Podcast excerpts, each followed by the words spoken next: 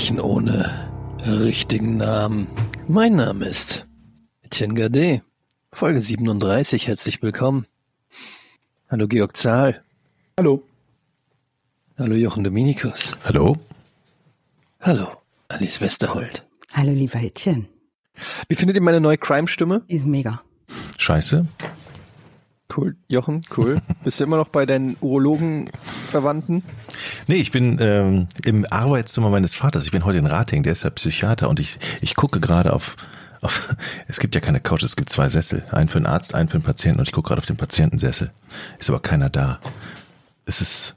Das, das haben wir jetzt auch nicht erwartet, dass dann. Das ist ein bisschen sehr strange, wenn dein Vater gerade im Hintergrund jemanden therapiert. Aber ich, einfach nur der Patient ohne Vater. Aber ich glaube tatsächlich, wenn es heute irgendwie um so einen Fall geht, äh, Serienmörder, keine Ahnung, kranke, krank im Geist, dann kann ich auf alle Fälle, ich blicke mich mal so um in sein Bücherregal stöben, äh, stöbern, ob ich irgendwas dazu finde. Mhm. Stimmt. Oder du betrachtest weiter diesen Sessel und ich ähm, erzähl dir, was mal meine Supervisorin zu mir gesagt hat, als ich in den kleinsten Raum des Instituts mit ihr äh, gehen durfte weil ich am wenigsten Geld von allen Klienten hatte, kriegt man nur den kleinsten Raum. Da hat die auf den Sessel gezeigt und hat gesagt, setz dich mal dahin, da ist schon sehr viel gelöst worden. naja. Sehr gut. Ah. Eigentlich nicht schlecht. Eigentlich gut. gut, oder? Ja. ja. Leute, das bevor wir, das macht doch Mut. Bevor wir hier in den, in den Fall starten, wir müssen uns updaten, wir haben jetzt wieder zwei Wochen nicht miteinander gesprochen ja. in Sachen Johnny Depp und Amber Heard. Ich oh, habe ja. die letzten Tage nämlich wieder mich reingefuchst und ein mhm. bisschen was geguckt und muss sagen, es hat wieder an Fahrt aufgenommen durch oh, die ja. äh, Einzelverhöre. Erst von Johnny Depp, ähm, wo ich das Gefühl hatte, oh, ist das gemein. Jetzt hat er sich aber wirklich belastet. Die haben da mhm. SMSen gezeigt von ihm, ähm, die wirklich nicht nett sind, wo er dann auch irgendwie erzählt hat, ja, also ich kann mich gar nicht erinnern, ob die, die jemand, das kann nicht von mir sein, da hat vielleicht jemand mein Handy genommen und die geschrieben, was immer schon, naja, die lieben nicht so. war mein kleiner Bruder, der das eben geschrieben, der das Penisfoto geschickt hat.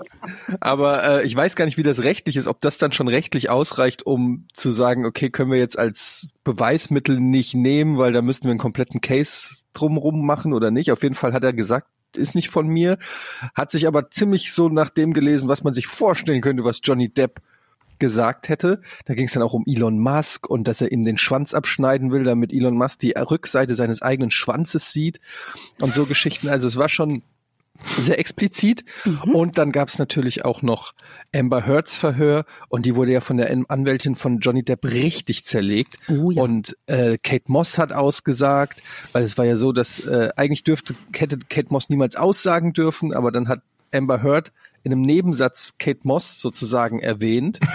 Und das hat dann wiederum der Verteidigung von Johnny Depp erlaubt, Kate Moss als Zeugin zu laden. Ist das so ein Character Witness oder wie die heißen?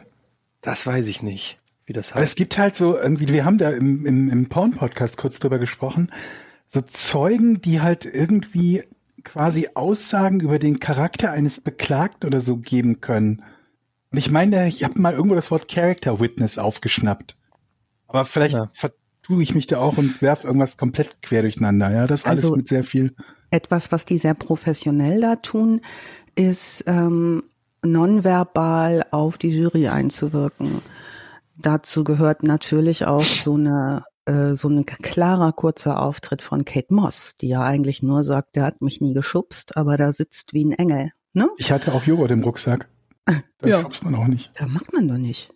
Ja. ja, aber also das ist schon. Und dann haben sie ja bei Amber Heard, haben sie ihr dann unterstellt, dass die Fotos, die sie als Beweismittel vorgetragen hat, dass das gefotoshoppte beziehungsweise mhm. möglicherweise gefälschte Fotos sind, haben dann da irgend so einen Experten für digitale Forensik vorgeladen, der erklärt hat, woran man in der digitalen Forensik ähm, erkennen kann, ob ein Foto äh, ja noch das Original ist oder bearbeitet wurde und so weiter. Also es geht heiß her. Ähm, ich habe für mich mittlerweile festgestellt, habe ich ja glaube ich auch schon bei Porn gesagt, ich habe so mittlerweile das Gefühl, also überleg mal, das sind also überlegt mal, das sind ja zwei Schauspieler, mhm. deren Karrieren jetzt auf jeden Fall gelitten haben, die Schauspielkarrieren. Karrieren. Mhm. Aber gleichzeitig läuft gerade ein Gerichtsdrama-Film mit den beiden seit Wochen in den Charts ganz oben. Also ich, ich, es ist vielleicht ein leichter Stretch, aber für mich ist es so ein bisschen so, Johnny Depp actet da gerade in so einer Real-Life-Doku und es ist irgendwie, als ob die sich gesagt haben, ey, besser als gar nicht mehr irgendwie stattfinden, finden wir jetzt hier in diesem Super Trial statt, über den die ganze Welt redet. Vielleicht ist das gar kein wahrer Gerichtsprozess und alle glauben nur, es ist ein wahrer Gerichtsprozess und es ist in Wirklichkeit. So, am, so kommt am Ende ein Twist raus. Ja, bei, den, bei den Jochen-Theorien, wie dass es 20 Elon Musks gibt. Mindestens, habe ich gesagt. Mindestens. M, M. Night Shyamalan ja. kommt am Ende raus und sagt so, ja, die, die knutschen dann auch so rum, Amber Heard und Johnny Depp und zeigen so, wir sind noch zusammen, April, April. Ja, aber nach der Urteilsverkündung kommt dann so ein Abspann und dann Teaser auf Staffel 2. Ich meine, das wäre doch nicht schlecht. Ja, aber also die, die Frage ist natürlich, abgesehen davon, dass das jetzt irgendwie ähm, äh, live gestreamt wird und auf YouTube zu sehen ist, es wird doch bestimmt irgendjemanden geben, der sich fragt, wie können wir das gerade zu, zu irgendwie zu Geld machen, filmisch ja, oder Serie oder sonst was. Also was passiert daraus? Passiert gerade parallel durch alle, die streamen, die machen es schon zu Geld und ähm, ja, aber das ist ja im Moment irgendwie, man, man kriegt es kostenlos, kann man Großteil da auf YouTube schauen. Kommt eine große Netflix-Doku? Ja, also 100 Prozent. Ich meine, guck dir O.J. Simpson an. Wie oft haben sie O.J. Simpson verfilmt und in Serien und unterschiedlichsten Arten und Weisen ähm, nochmal mhm. geremaked? Ich bin mir hundertprozentig sicher, dass dieser Fall und wenn ich, ich meine, O.J. Nicht Simpson, nächste Woche, dann vielleicht in zehn Jahren, aber irgendwann. O.J. Simpson hat zwei Leute umgebracht und eine Verfolgungsjagd in seinem weißen Bronco gemacht. Bei Amber Heard und Johnny Depp hat sie ins Bett gekackt. Meinst du, das gibt gleich viel her? Ja, ich, ja, ich glaube schon. Also wenn man sich so anguckt. Wie die, okay, wenn man sich anguckt, so ein Rosenkrieg. Wie viel, wie viel Thema Netflix-Dokus auf wie viele Folgen strecken können, dann würde ich sagen sechs Staffeln. Also wir müssen natürlich noch aus, abwarten, wie am Ende es ausgeht, ne? Wenn es dann, was dann noch alles so passiert. Aber ich glaube schon, weil das ist halt so ein richtiger Hollywood-Rosenkrieg. Wenn man den dann noch mit geilen Schauspielern, Anne Hathaway als Amber Heard und weiß ich nicht, Jonah Hill als Johnny Depp oder so, klar, das würde doch, das würde doch jeder Jonah Hill? Ja, keine Ahnung, ist ja erst mir eingefallen. Wer wäre ein guter Johnny Depp, außer Johnny Depp? Ähm, wie heißt der aus der andere Ausflug der Karibik. Orlando Bloom als Johnny ja. Depp. das wäre auch gut, ja. Naja, auf jeden Fall, das ist auch spannend. Und wir werden sicherlich, irgendwann wird es eine Vornfolge geben, wo wir uns dem Ganzen widmen. Ja, ja oder? Auf jeden unter, Fall. Gerne unter dem Schwerpunkt, was muss ich tun, damit eine Jury Ist denn der Eindruck findet? jetzt im Moment bei, bei, bei euch, die ihr das so ein bisschen mehr verfolgt habt, so in Sachen, äh, in, in welche Tendenz geht es so Schuldspruch, nicht Schuldspruch. Es gab ja schon mal von einem, ich glaube, britischen Gericht irgendwie so ein Teil Schuldspruch gegen Depp. Was diese, aber da ging es darum, dass es Vorwürfe, glaube ich, in der Sun gab oder die Sun irgendwie einen Artikel hatte oder so und er sich dann gegen Verleumdung gewehrt hat oder sowas in der Art. Ja, die Sun hat Gericht, ihn äh, Wife-Beater genannt. Und ein Gericht festgestellt hat, dass die Anschuldigungen, die in der Sun stehen, weitestgehend, laut Meinung des Gerichts zumindest, ähm, so in Ordnung gehen, also so geschrieben werden können, sagen wir es so. Also ich bin gespannt, denn heute am Tag, wo wir aufzeichnen, sind die beiden großen Schlussplädoyers. Das heißt, äh, sobald wir hier den Hörer aufgelegt haben, äh, ist meine Bierflasche offen. Mhm. Und äh, ich hänge vor dem Prozess, weil Johnny und ich den gewinnen müssen. Ich bin ja eigentlich immer sehr, sehr dafür, sowas sehr sachlich anzugucken, aber mich hat's total zerhackt. Ich kann da nur noch sitzen wie so ein Fußballfan. Und Johnny, machst du gut so, genau so weitermachen, wie so ein Boxtrainer eigentlich, sitze ich so in der Ringecke und sage, genau wie wir es besprochen haben, in, zwei, bumm, und dann die Verteidigung von, von ihm irgendwie da ist.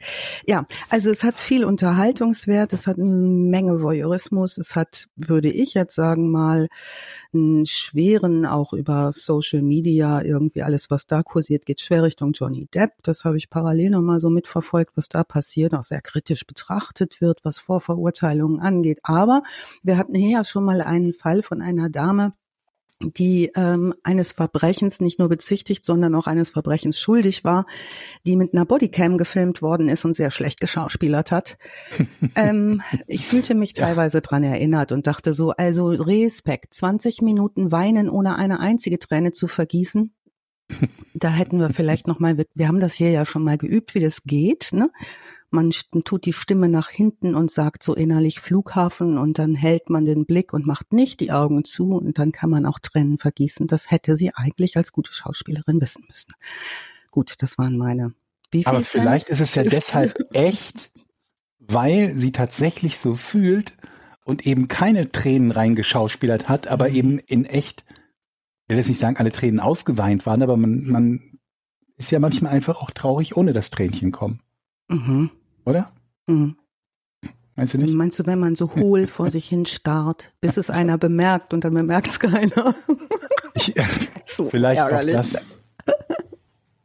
Ich bin sehr, sehr gespannt. Also ja, ich, ich, ich krieg das ja auch meistens aus zweiter Hand mit und aus zweiter Hand ist das immer schon sehr, sehr stark gefiltert und eingefärbt. Und ähm, wie du schon sagtest, sehr, sehr viele tendieren dazu, dann eher auf der Seite von Johnny Depp zu stehen. Und ähm, ich bin immer ein ganz, ganz großer Fan von, von Unschuldsvermutungen in quasi alle Richtungen. Man kann die eigentlich in beide Richtungen äußern in dem Fall. Ne? Ja. Ähm, sowohl in ihre Richtung zu sagen, dass, äh, dass sie eben nicht die, die, die Schauspielerin ist, die sich da was ausgemalt hat, auch in seine Richtung, dass die Vorwürfe nicht stimmen. Ich bin gespannt, was, was dabei rauskommt. Aber so oder so, also jetzt mal unabhängig davon, was alles gelogen und nicht ist oder so, aber es ist so eine kaputte, crazy Beziehung gewesen, dass man sich also einfach mhm. nur fragt, also wie, wie gestört beide einfach nur sind und wie schlimm das einfach ähm, ist, also was da alles vorgefallen ist und wie die mit einer, diese ganzen Situationen, das ist ja eigentlich nur die Spitze des Eisbergs. Furchtbar, also wirklich furchtbar. Sechs Jahre lang. Oh, jeden, jeden Tag so ein Theater. Hilfe. Ja. Sechs Jahre waren die zusammen? Mhm. Uiuiuiui. Das ist echt schon alles irgendwie. Ist schon crazy auf jeden Fall. Ja. Gut. Ja. Dann haben wir den, den Teil für diese Folge abgehakt. Beim nächsten Mal werden wir dann noch mehr wissen. Ja, ja. Da gibt's nur noch ein dickes, fettes Fazit von uns. Ne? Jetzt müssen wir die Brücke mhm. schlagen zum heutigen Fall. Was müssen wir denn an Vorkenntnissen äh, wissen? Du klärst, du fängst ja auch oft gern geografisch an, zum ja. Beispiel. Kennt jemand irgendwie Nevada oder so? Was, so. was muss man heute wissen? Heute sage ich mal Stichwort, eigentlich passt es ganz gut, voll auf die Fresse. Mhm.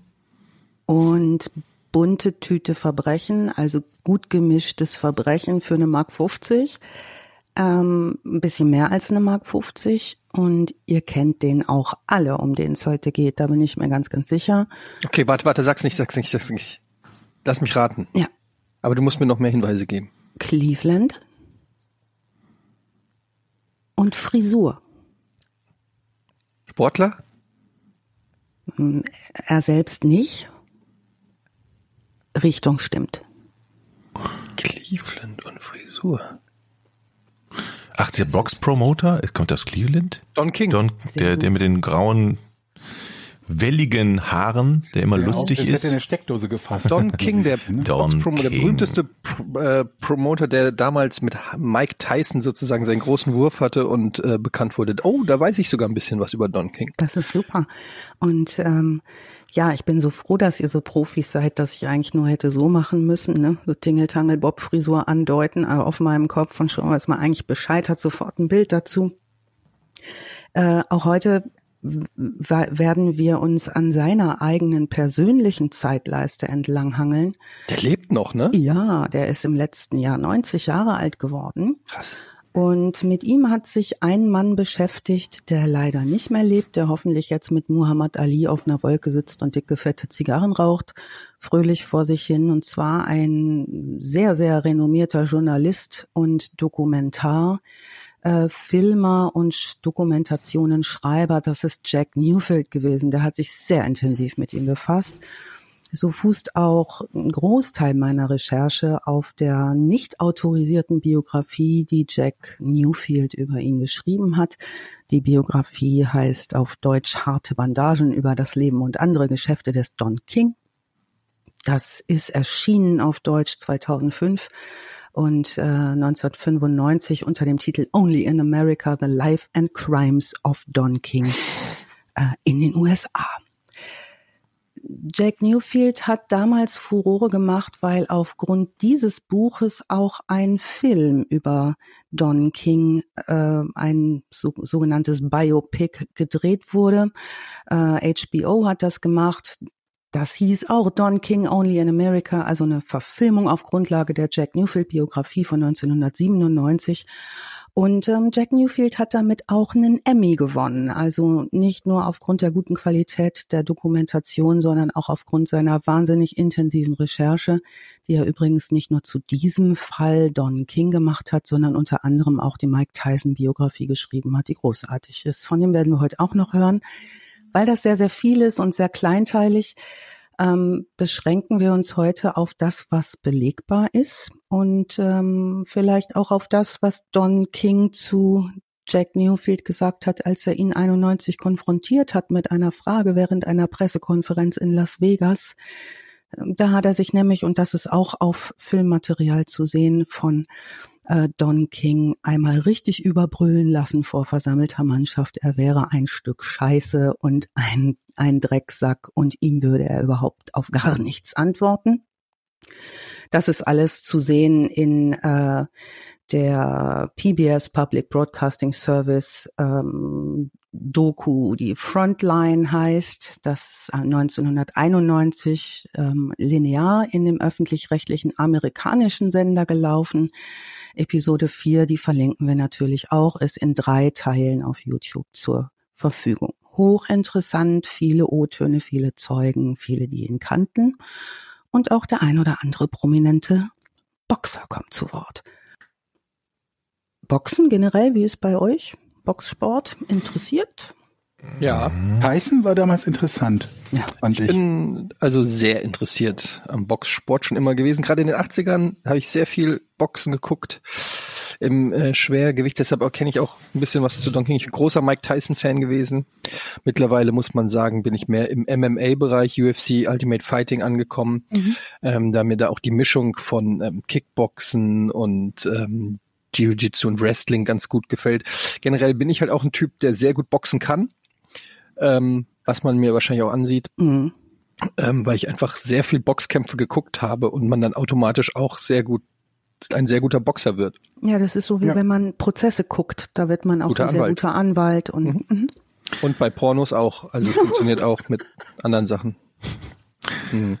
Boxsport finde ich gut, mag ich, Mhm. macht Spaß. Ich habe ja mal so eine so eine Schnupper so einen Schnupperkurs Boxen gemacht, also nur einfach mal auf diese diese Hände vom Trainer drauf. Das macht schon so richtig Bock. Ähm, wie heißen denn diese Dinger? Diese dicken Fäuste, die der Trainer hat. Und Du wenn hast du da Ratschehändchen gehauen. ja, Prat- Pratzen, ne? Oder so. Und dann wirst du von dem Trainer so angefeuert. Es war nur so ein Schnupperding. Komm, stärker, stärker, stärker. Dann kommst du in so ein, das macht schon Bock. Ja, das macht schon Bock, da in, mit diesen Handschuhen und dann irgendwo rauf äh, Mal einzuhämmern. Jochen, ganz, ganz kurz, Ja. kurz. Du bist mega laut und abgehackt bei mir. Bist du im WLAN zufällig? Nee. Okay, Das ist einfach ein mieses Schwein, der Jochen. okay. Ähm, bin ich bei den anderen auch so laut? Dann mache ich mich jetzt Ja. leiser. Ja? Bist ein bisschen, bisschen laut. Okay, ja. jetzt besser? Ein bisschen forsch auch. Sekunde. Forsch ist auch ein schönes Wort. So, jetzt? Besser? Ja, es ist besser. Jetzt ist besser. Okay. Kannst du noch ein bisschen leiser machen? So, so. Soll ich ausmachen, ja? Okay. Warte mal, ich muss mal einen Marker setzen, das schneide ich dann raus. Okay. So, also den Boxsport finde ich gut. Ähm, Boxen gucken habe ich früher auch gemacht, aber ich hatte dann irgendwann immer so einen Zweifel an der Rechtmäßigkeit der Ergebnisse. Und es wird ja auch im Boxsport, glaube ich, nicht immer alles so ehrlich äh, am Ende bewertet. Ich glaube, da gibt's viel korrupte Scheiße wahrscheinlich. Ne? Also mutmaße ich mal so, dass der ja, ganze und Boxsport. super, super viele verschiedene Organisationen, die da mit äh, mischen, bis hin zur Unübersichtlichkeit. Ähm, auch da habe ich mich heute entschieden, nicht zu kleinteilig zu werden. Aber es gibt anscheinend eine große Fläche für Korruption und äh, Glücksspiel. Naheliegend, ne? Bei den Wetten. Börsen, die da, da Genau. über den Tisch gehen, ne? Und du dann teilweise einzelne Punktrichter hast, die entscheiden, Genau. wer das gewinnt. Ja. naheliegend, dass es da Korruption gibt. Und ich meine, so ein Millionchen jemandem stecken. Und ich meine, es ist ja auch aus meiner Sicht, glaube ich, sehr leicht, so einen Boxkampf zu manipulieren als als Boxer. Also du kannst ja einfach umfallen und ist gut. Dir kann das ja keiner nachweisen. Äh, also klar, du musst einen Kopftreffer haben im Zweifelsfall, mhm. das ist schon gut, aber du kannst ja dann wirklich aber umfallen und gut ist, oder? Es gab ja gerade bei Mike Tyson gab es ja diverse ähm, komische Geschichten. Also ähm, wenn man erinnert, wo er seinen Titel verloren hat gegen James Buster Douglas war das, glaube ich, wo ähm, wo 14 Sekunden gezählt wurden statt 10 Sekunden. Ähm, da haben die ja mal so eine Stoppuhr noch eingeblendet. Sonst, äh, und der Typ also quasi 14 Sekunden angezählt wurde statt den üblichen 10. Aber es gab auch andere Sachen, wo die Leute natürlich sagen, sie treten an gegen Mike Tyson, kriegen da irgendwie dann zwei, drei, vier, fünf Millionen Dollar und dann sich einfach denken, warum soll ich mich jetzt hier komplett verprügeln lassen? Ich gehe hin. Wenn ich eh beim, schon verliere, ne? Genau, ich, die wissen eh, ich verliere und die kriegen und die werden ja nicht nach Runden oder so bezahlt, sondern nur Antrittsgage. Das heißt, ich gehe dahin, beim ersten Schlag falle ich hin, easy money. So. Also ja, das, und heiler das, Körper auch, ne, ja. Eddie? Also das ist ja auch ein echter Sport, wo du hinter Apfelmus bist, wenn du, wenn du Pech hast. Ne, ja. Pech hast. Tut Wenn du es einfach lang genug machst. Ich glaub, Oder ja, genau. Es hat doch nicht mal was mit Pech zu tun. ja. Ist im System, ne? Ist ja. immanent. Ja, meine, meine Box-Fan-Karriere hat sehr früh begonnen. Ich habe zwar eine sehr niedliche, friedliebende, sehr kleine Mama, die allerdings zur Höchstform auflief, wenn bei uns einmal im Jahr die große Kirmes war und da die ähm, Boxbude ähm, unter anderem war. Und da durfte ich schon als sehr kleines Mädchen mit meiner Mama in Reihe 1 stehen für 5 Mark und mir die Kirmesboxer angucken. Und ich erlebte meine Mutter, die sagte, schlagen bis er blutet und völlig außer sich geriet und ich dachte, ah, cool, das also Boxen, das ist echt cool. Da hauen sich zwei auf die Nase, ich bin nicht dabei und es ist alles irgendwie ein bisschen ulkig und aufregend und toll und ähm, und keiner wird geschimpft danach. Nein. Und keine Polizei. Genau. Und dann geht man nach Hause und hat einen tollen Kampf gesehen. Ich finde das bis heute auch klasse.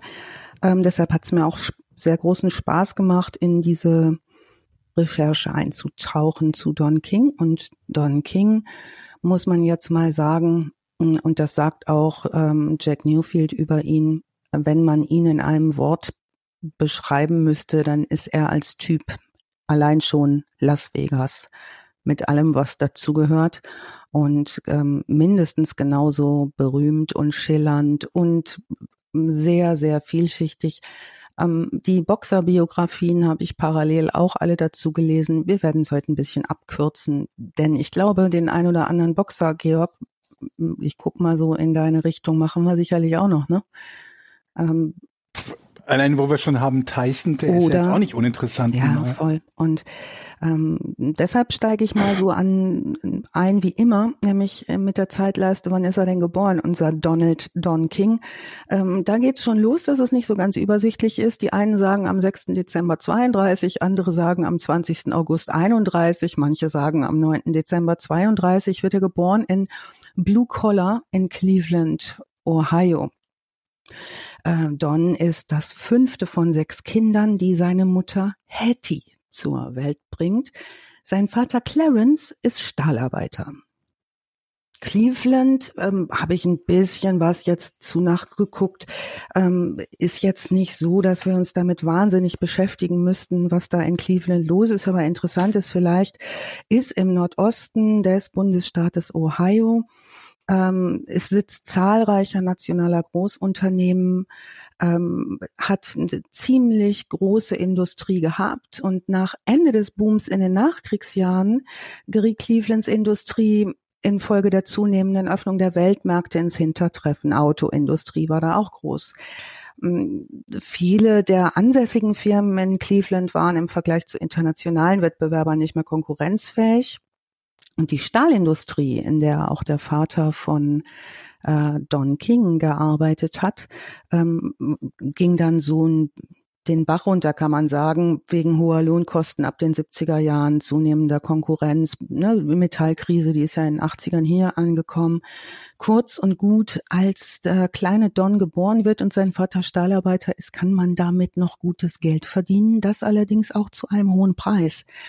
Denn ähm, die Stahlproduktion äh, hat in dieser Zeit noch recht wenig Sicherheiten anzubieten, was die Arbeitssicherheit angeht. Und ähm, so geschieht es leider 1941, als ähm, Don King zehn Jahre alt ist, dass sein Vater bei einer Explosion im Stahlwerk ums Leben kommt.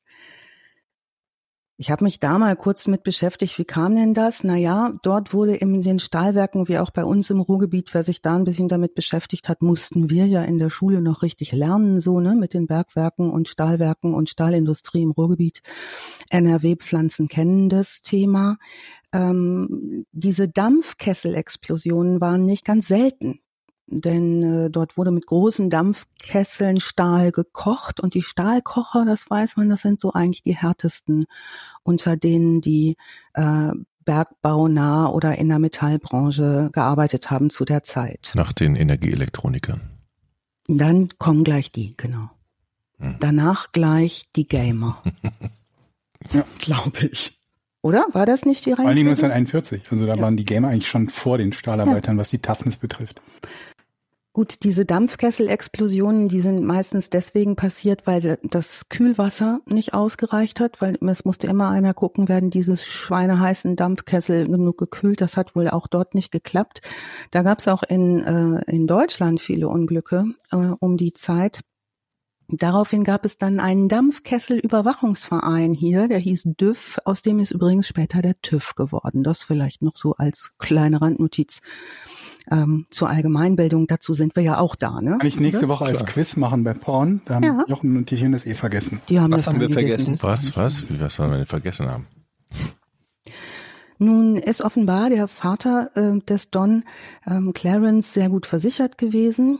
Ähm, seine Mutter, also Dons Mutter Hattie, nutzt das Geld, das nun aus einer Lebensversicherung ausgezahlt wird, um mit den Kindern in ein Mittelschichtsviertel zu ziehen. Also raus aus Blue Collar, was wohl einigermaßen straßenintensiv ist, sage ich mal vorsichtig, äh, in ein Mittelschichtviertel, das ein bisschen gehobeneren Standard hat. Dennoch müssen Don und seine Geschwister frühzeitig zum Lebensunterhalt der Familie beitragen, weil es eben doch knapp ist an allen Ecken und Enden ähm, da dieses Stahlarbeitergehalt wegfällt äh, des Vaters. Don arbeitet als Laufbursche für einen Metzgereibetrieb und was er auch tut und das sehr früh. Entschuldigung, kann ich ganz kurz einhaken, weil mir das gerade so im Kopf schwirrt, weil ja. das vermutlich vielen nicht sagt, äh, dieses Blue-Collar-Ding, ähm, was mhm. bei den Amis oft gesagt wird oder oft verwendet wird. Ähm, Collar ist der Kragen, also blau, Blue Collar heißt Arbeiterkleidung und ja. dann gibt's noch White Collar, das sind halt die die, die, die weißen Kragen halt von so Bürojobs. Und so wird halt so ganz grob unterschieden zwischen, zwischen Arbeiter und halt, äh, ja, der Mittelschicht ist dann normalerweise White Collar. Und so, nur falls sich jetzt gerade jemand wundert, was das denn zu bedeuten hat. Ja, cool, danke. Ähm, jetzt gucke ich mal gerade, was haben wir für T-Shirts an? Black Collar, Blue ja, Collar, White Collar, Orange Collar. Ja, man kennt das auch bei, zum Beispiel bei so Comedy, gibt's dann, ähm, gibt's auch so Blue-Collar-Comedy oder so. Das ist dann so. Gott Carlin. Ja, so Arbeiter-Comedy in Anführungsstrichen, meistens so ein bisschen dirtier und weißer. Ist mehr so Kenter, Kenter, Kenter, kennst du? Nee, schon, nee, George Carlin war ja schon auch. mit Niveau. Schon mit Niveau, aber halt so ein bisschen, ähm, ja, aus der Arbeiterschicht halt mhm. einfach mhm. so. So aus der weißen Arbeiterschicht mehr, so diese Comedy. Äh, manche würden vielleicht sogar sagen Redneck, aber nicht unbedingt. Ja, ist immer schwierig mit so Schubladen. Total. So, also wir haben, Sie sind in ein, in so ein äh, Mittelklasse-Viertel gezogen mhm. mit sechs Kindern. Mutter mit, mit sechs, sechs Kindern. Kindern. insgesamt, genau. Und ähm, reicht aber trotzdem nicht so richtig und deshalb müssen äh, Don und seine Geschwister ähm, dazu beitragen, dass es reicht zum Leben. Und ähm, seine Mutter fängt an, so Pasteten zu backen und Kuchen zu backen und den zu verkaufen. Und der kleine Don und sein Bruder, mit dem er unterwegs ist, helfen dabei. Also verkaufen selbst gebackene Pasteten und Erdnüsse, geröstete Erdnüsse. Mhm. Und mhm. ähm, die Legende, es gibt viele Legenden, muss man jetzt mal sagen, um Don King, aber diese Legende, die er auch selber bestätigt, ist, dass er äh, zu dem Zeitpunkt den Einfall hat, den Erdnüssen Nummernlose für die Lotterie beizulegen. Und so macht er die ersten Erfahrungen mit Gambling und der Werbung für Glücks- und Wettgeschäfte und steigert gleichzeitig seinen Erdnussverkauf. Als Nicht schlecht. Kind. Nicht schlecht. Gute Idee. Prima Idee, scheint auch gut zu funktionieren und da scheint er auch ganz gut drin zu sein, der kleine Donny. Trotz des Geldmangels kann King ähm, die Kent State University und die Case Western University nach der Schule besuchen, schließt jedoch keine dieser Ausbildungen ab, weil er schon Erfahrungen gesammelt hat, dass er mit illegalem Glücksspiel mehr Geld machen kann. Und das illegale Glücksspiel boomt in der Zeit. Wir sind in den äh, 40er, 50er Jahren, da geht das so richtig los, vor allen Dingen mit einer sogenannten Numbers Lottery, die da ähm, ganz, ganz weit nach vorne geht. Ähm, und er steigt ein in das Geschäft mit illegalem Glücksspiel, gerät also statt seiner ähm, College-Ausbildung, die er trotz der recht äh, prekären finanziellen Lage hätte machen können, ähm, früh beruflich auf Abwege. Also wir bekommen Einblick in ein Polizeiregister aus der Zeit, er lässt sich da nicht lumpen. Wir kommen zur gemischten bunten Tüte kleinerer Verbrechen im Zeitraum von 1951 bis 1966 ähm, soll King 35 Mal verhaftet worden sein, unter anderem wegen illegalen Glücksspiels, wegen Versicherungsbetrugs, wegen Urkundenfälschung, brettert permanent über rote Ampeln, fährt mit Autos anderer Leute los. Ähm, also was ihm sehr früh anscheinend so geht, ist, dass er mh, mm, sich nicht so unbedingt an das hält, was alle anderen Leute für richtig befinden und wie man es so tut, sondern der findet sehr schnell und sehr früh immer, ähm, er kann die Dinge anders machen als andere Menschen. Entwickelt sich in dieser Zeit von 51 bis 66 in Cleveland, Ohio auch zu einem ja, man könnte schon fast sagen, Glücksspiel-Unterweltenchef einer echten Größe in diesem äh, illegalen Wett- und Glücksspielgeschäft und äh, kommt da auch zu einigem Geld. Also es liest sich, wenn man es liest, wirklich wie die bunte Tüte der Verbrechen. Wir kommen dazu. Es wird auch zu schwereren Delikten kommen. War 19, er zu dem Zeitpunkt schon irgendwann länger im Knast in diesen 15 Jahren da? Nein, und das äh, ist leider so, dass das noch nicht passiert. Also 54 hat er die Chance, einmal länger im Knast zu sitzen, was vielleicht dazu geführt hätte, dass Dinge nicht passieren, die dann in Folge passieren. Ähm, er hat ja nämlich einem Mann in den Rücken geschossen, was für diesen Mann tödlich ausgegangen ist. Und zwar heißt der Mann Hillary Brown. Äh, das ist einer, der eins der illegalen Wettbüros überfallen möchte, in dem King arbeitet. Es kommt zur Anklage. Äh, King plädiert auf Notwehr und wird freigesprochen. Besonders viel Aktenmaterial haben wir dazu nicht, was einsichtlich wäre. Ähm, aber dieses freigesprochen werden scheint dazu zu führen, ähm, dass er relativ entspannt weiter tut, was er tut und auch dafür bekannt ist, dass er nicht zimperlich ist, wenn es darum geht, ähm, Druck auszuüben auf Menschen, deren Geld er haben möchte. Das ist eins seiner Talente, das er früh ausbaut. Im selben Jahr wird er übrigens 1954, als er Hillary Brown erschossen hat, im selben Jahr wird er auch wegen illegalen Glücksspiels festgenommen, aber wieder freigesetzt. Und zwar deshalb, weil er als inoffizieller Informant fungiert. Er verpfeift die Konkurrenz bei der Polizei. Ja, und das ist ein Talent, was King sehr früh hat. Also selber im Geschäft tätig zu sein und ähm, über drei Ecken nochmal seine sozusagen geschäftlichen Kreise auch über die behördialen.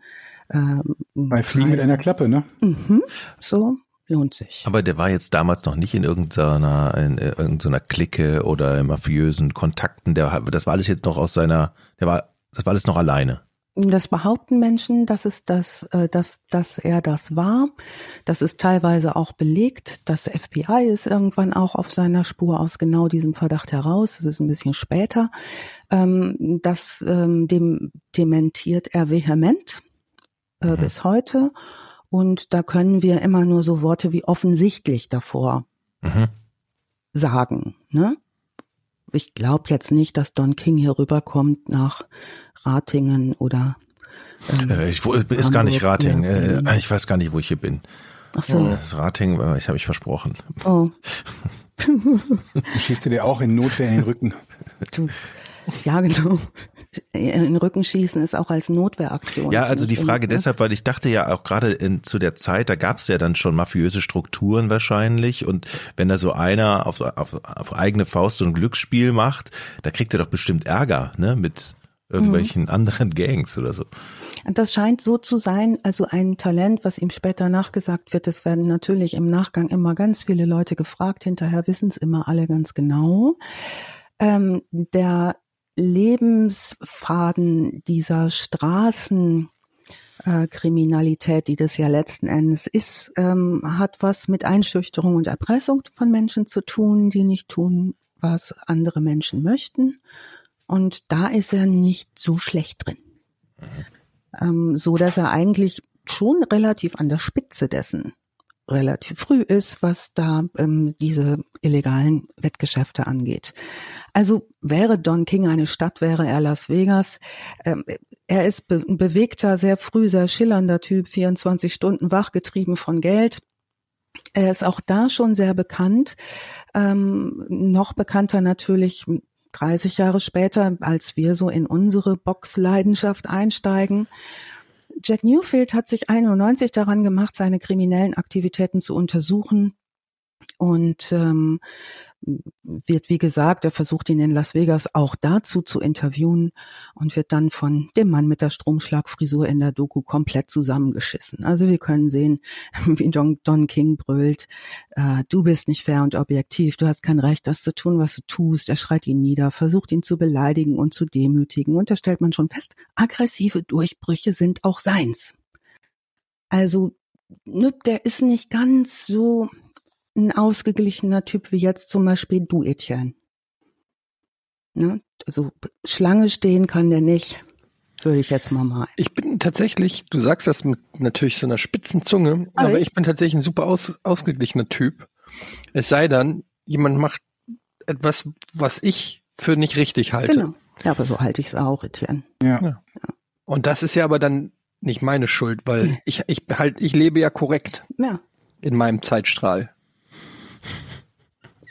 Oder wie Ja. meine Lieblingskollegin immer sagt, das Leben könnte so einfach sein, wenn sie alle so wären wie ich. Genau. Aber ich erwarte nicht unbedingt, dass alle sind so wie ich, weil machen wir uns nichts vor. Aber es gibt halt schon so Sachen, die ich sehe, die ich beobachte, die mich so ein bisschen triggern. Also zum Beispiel die gelbe Mütze, die Georg gerade trägt. Ich Ja? Versuche, orange. siehst du, warum sieht deine orangene Mütze aus wie eine gelbe Mütze? Weil hier Licht ist. Warum ist da Licht? Ja- Man könnte das jetzt ewig weitermachen, aber es ist ja auch nicht deine Schuld. Aber ein bisschen triggert's mich halt. Also ähm, was seine Don Kings m, Mentalität angeht, geboren in Cleveland, Ohio, kennt er Einschüchterung als Lebensart von klein an. Ähm, in der Doku gehen wir auf einen Spaziergang durch die alte Nachbarschaft mit Bob John. Das ist ein Police Offi- Officer, der die Gegend und auch Don King gut kennt.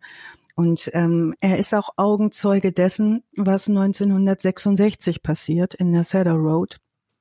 Und in der Cedar Road passiert etwas, wo man sagen kann, das ist der vorläufige kriminelle Höhepunkt, den wir da erreichen. Ähm, am 20. April, als King schon an der absoluten Spitze und der Chef der illegalen Lotterien in Cleveland ist, mit jeder Menge Einfluss.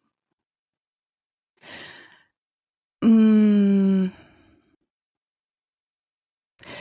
Folgendes geschieht am 20 dieses äh, Aprils 1966. Ähm, Don King ist unterwegs, geschäftlich immer schwer in Bewegung, stadtbekannt, sozusagen auch der Don des Glücksspiels und treibt seine Gelder ein. Ähm, ist unterwegs, streicht seine Gewinne ein, verdient schon ordentlich und äh, wird bei Zuckern und Kleinganoven in dem Eastside Ghetto Donald the Kid genannt. Da haben wir auch schon so eine Art Mafia-Bezug. Ähm, jeden Morgen geht King aus seinem komfortablen Haus in der Sutton Road äh, 3451 in Shaker Heights mit einem dicken Bündel Bargeld raus und mit stets auch mit einer geladenen Waffe und macht seinen üblichen Rundgang. So auch an diesem 20. April 1966 möchte er gerne auf einen frühen Drink in die Bar Manhattan Tap Room gehen. Das tut er und ähm, der Barmann berichtet später, einige Stammgäste in der Bar sehen ihn und auch Sam Garrett sieht ihn, sieht ihn. Sam Garrett hat an diesem Tag früh zu trinken begonnen und der kennt King ebenfalls sehr gut. Uh, Sam Garrett ist zu dem Zeitpunkt 34 Jahre alt und kein besonders gesunder Mann.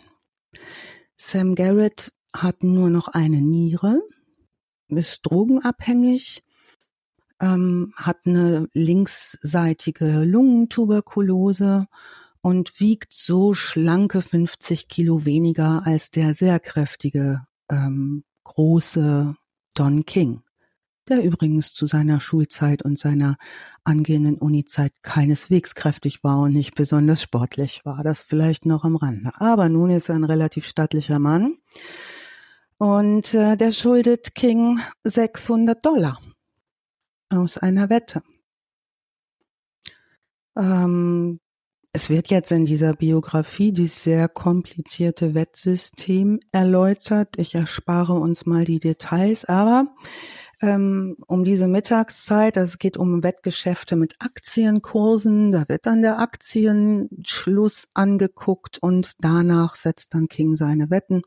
Nun, ähm, der Freund Sam Garrett, sein ehemaliger Freund, schuldet ihm 600 Dollar aus missglückten Wettgeschäften und ähm, schuldet ihm die schon seit einiger Zeit. Don King geht rein, gerät in Wut, als er ihn sieht, denn Schulden findet er wohl nicht so schön.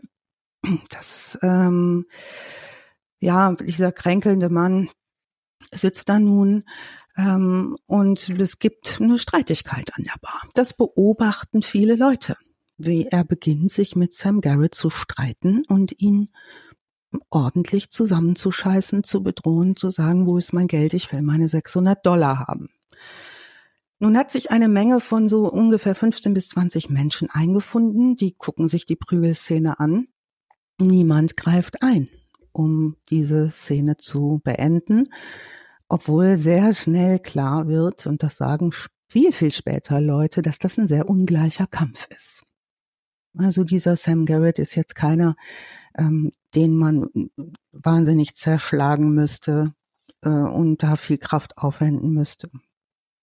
Zufällig sind äh, in der Gegend die Polizeibeamten Bob John und John Horvath. Die sind mittags um halb drei mit ihrem Streifenwagen in westlicher Richtung unterwegs, beide in Zivil. Und die kennen sich in diesem recht gewalttätigen Revier an der Cedar Avenue sehr, sehr gut aus. Also diese Beamten kommen auch in der Dokumentation zu Wort. Die können dann viel berichten, nachdem sie pensioniert sind. Die bezeugen nicht nur die Prügelei, sondern sie bezeugen auch, wie Don King den bereits am Boden liegenden Sam Garrett brutalst zusammentritt und nicht aufhört, das zu tun, während Sam Garrett nichts weiter tut, als die ganze Zeit zu rufen, Don, du bekommst dein Geld, Don, du bekommst dein Geld, Don, du bekommst dein Geld, Don, du bekommst dein Geld. Im Angesicht der Polizei greift Don zu seiner Waffe und es wird beobachtet und schlägt mit der Waffe offenbar mit dem Handknauf der Waffe zu. Das bezeugt später ein Polizist oder er möchte es vielmehr bezeugen. Ähm, Garrett wird bewusstlos und noch als die Polizei schon da ist, gibt Don ihm einen letzten derart gewalttätigen Tritt, ähm, auch im Angesicht der Polizei, dass man ungefähr einen Eindruck davon kriegt, dass das jetzt ähm, tatsächlich die absolute überrohe Gewalt ist. Es ist ähm, Juni 1966 der leitende Kommissar in dieser Angelegenheit, denn natürlich wird daraufhin ähm, der äh, Sam Garrett ins Krankenhaus gebracht, wo er an seinen Verletzungen, nachdem er ins Koma gefallen ist, verstirbt. Ähm, und ähm, Don King wird verhaftet, aber auf Kaution freigesetzt, die auch gezahlt wird für ihn. Ähm, Im Juni 1966 haben der leitende Kommissar Delot und sein Team genügend Beweise zusammen für eine Anklage, denn es gibt ja Zeugen dieser Schlägerei. Und zwar gibt es vier Zeugen. Drei Männer und eine Frau, die alle ausgesagt haben. Vor Prozessbeginn allerdings geschieht etwas Seltsames. Kings Verteidiger Milton Firestone geht in zwei Kontakte zu den Polizeibeamten, die das bezeugt haben, und versucht die zu bestechen. Und sagt also, ne, ihr müsst jetzt nicht unbedingt was sagen, da wird sich Don sehr dankbar zeigen. Das ist ein ganz klarer Bestechungsversuch, das macht er bei zwei äh, Beamten. Und äh, Detective Ton schreibt am 2. August 1966 auch darüber einen inoffiziellen Bericht. Also diese Berichte gibt es. Jack Newfield hat da tief recherchiert und all diese Dokumente auch noch gefunden und gesehen. Es gibt also einen inoffiziellen Bericht über zwei ungesetzliche Annäherungen. Das zieht sich jetzt alles noch ein bisschen. Im Februar 67, kurz vor Beginn der Verhandlungen, arbeiten die vier Augenzeugen noch mit der Justiz zusammen. Am 21. Februar haben drei Zeugen plötzlich Gedächtnisverlust. Kennt ihr das? Plötzlichen Gedächtnisverlust? Ja, absolut. Kenne ich. Mhm. Ja, passiert äh, in vielen so Mafia-Fällen immer. Das ja. ist, glaube ich, einfach, weil das eine sehr hohe Belastung ist und die Leute sehr nervös sind und dann vergisst man halt auch mal was, wieder was. So. Ja, also plötzlich können die sich alle an nichts mehr erinnern und am 22. Februar, das ist der Tag der Verhandlung, da ist eine Zeugin ganz verschwunden. Die ist weg. Ja, die, die sich noch erinnern konnte, nehme ich an. ja. Ja, gut. ja, die ist also deutlich weg. Und ähm, ich könnte euch jetzt auch noch mal die Namen der Zeugen nennen, aber die habe ich gerade noch auf mich. Die sitzt hier wieder mit ganz, ganz viel Papier. Die stehen irgendwo anders. Ist auch nicht so wahnsinnig spannend. Jedenfalls ist die weg. Und ähm, es wird auch bezeugt, später von äh, gibt es Aussagen, dass Leute auf der Straße mitbekommen haben, wie über Dritte Geld geboten wird, den Menschen doch bitte die Stadt zu verlassen, die da viel zu sagen haben, ne, zu dem, was sie da gesehen haben. Also was der, was es ja noch gibt, aber sind diese beiden Polizisten, die sind ja nun deutlich Zeugen, die haben das mitgekriegt und die haben auch den tödlichen, letztlich tödlichen Tritt mitbekommen. Ähm, wir haben auch gehört, vor allen Dingen der Tam, äh, wie der Garrett immer wieder gesagt hat, Donald, I pay ya, I pay ya, I pay ya. Der wiederholt das mehrfach, bevor der bewusstlos wird. Ähm, und ähm, der sagt auch, ne, diese Bestechung, also der Anwalt sagt, Donald can, Donald can do a lot for you, ähm, ist nicht nur über den Polizisten bezeugt, sondern auch Don selbst geht rum und prahlt, das sind damals schon ein auffälliger lauter Typ, er hätte bereits 30.000 Dollar für Zeugenbestechung ausgegeben. Also auch diese Aussagen gibt es. Also jetzt fängt diese Verhandlung an und er wird auch zunächst, da sind wir wieder bei Juries, die das entscheiden, er wird von einer Second, äh, von einer Jury schuldig gesprochen, äh, nach nur vier Stunden Beratung, was quasi nichts ist. Wenn wir so Juryberatungen in großen Prozessen sehen, das dauert häufig tagelang, bis sich die Jury einigen kann. Hier geht's sehr schnell. Nach vier Stunden äh, spricht die Jury ihn schuldig wegen Second Degree Murder. Ja, also da sind wir wieder beim Hart- und Depp-Prozess, ne, was die Jury offenbar da ähm, gesehen und ähm, entschieden hat, war jetzt eher so Richtung diesmal wahrscheinlich richtig. Höchst außergewöhnlich und außerrechtlich trifft sich nun der Richter mit Don King selbst. Privat. Und reduziert das Urteil auf Totschlag. Beim Treffen des Richters und des Don King ist keiner der Staatsanwälte anwesend. Später ähm, wird Don King selber diesen, in, kann man Interviews zu sehen, auch in der Doku sind die zu sehen, der sitzt da in Shows und ähm, redet darüber, weil er auch immer wieder natürlich gefragt wird dazu, macht auch kein Hehl daraus, dass diese beiden Toten auf sein Konto gehen. Äh, er redet es klein, ne? er sagt, ich geriet in einen Faustkampf und hatte das, was man wohl Frustration über das Ghetto nennt. Und das ist dann dabei rausgekommen und dann bleibt er recht gelassen. 1967 wird er nun äh, auf vier Jahre Haft verurteilt, drei Jahre und elf Monate, und zwar ähm, wegen Totschlags. Seine drei, ähm, fast vier Jahre Haftzeit sieht er selbst so als Bildungsphase. Das sagt er auch selber immer wieder. Er fängt an zu lesen im Knast. Und zwar alles das, was er nicht, so seine Auskunft, ähm, getan hat im Rahmen von universitärer Ausbildung, ähm, tut er jetzt im Knast. Ähm, er hat übrigens vorher auch Wetten auf sich selbst abgeschlossen, hat er gewettet auf, ich krieg keine Haftstrafe das ähm, ne, 5000 Dollar gewonnen, also Bestechung und macht alles zu Geschäften. Jemand hat mal gesagt, ähm, Don King würde sogar seine Mutter für einen Dollar verkaufen.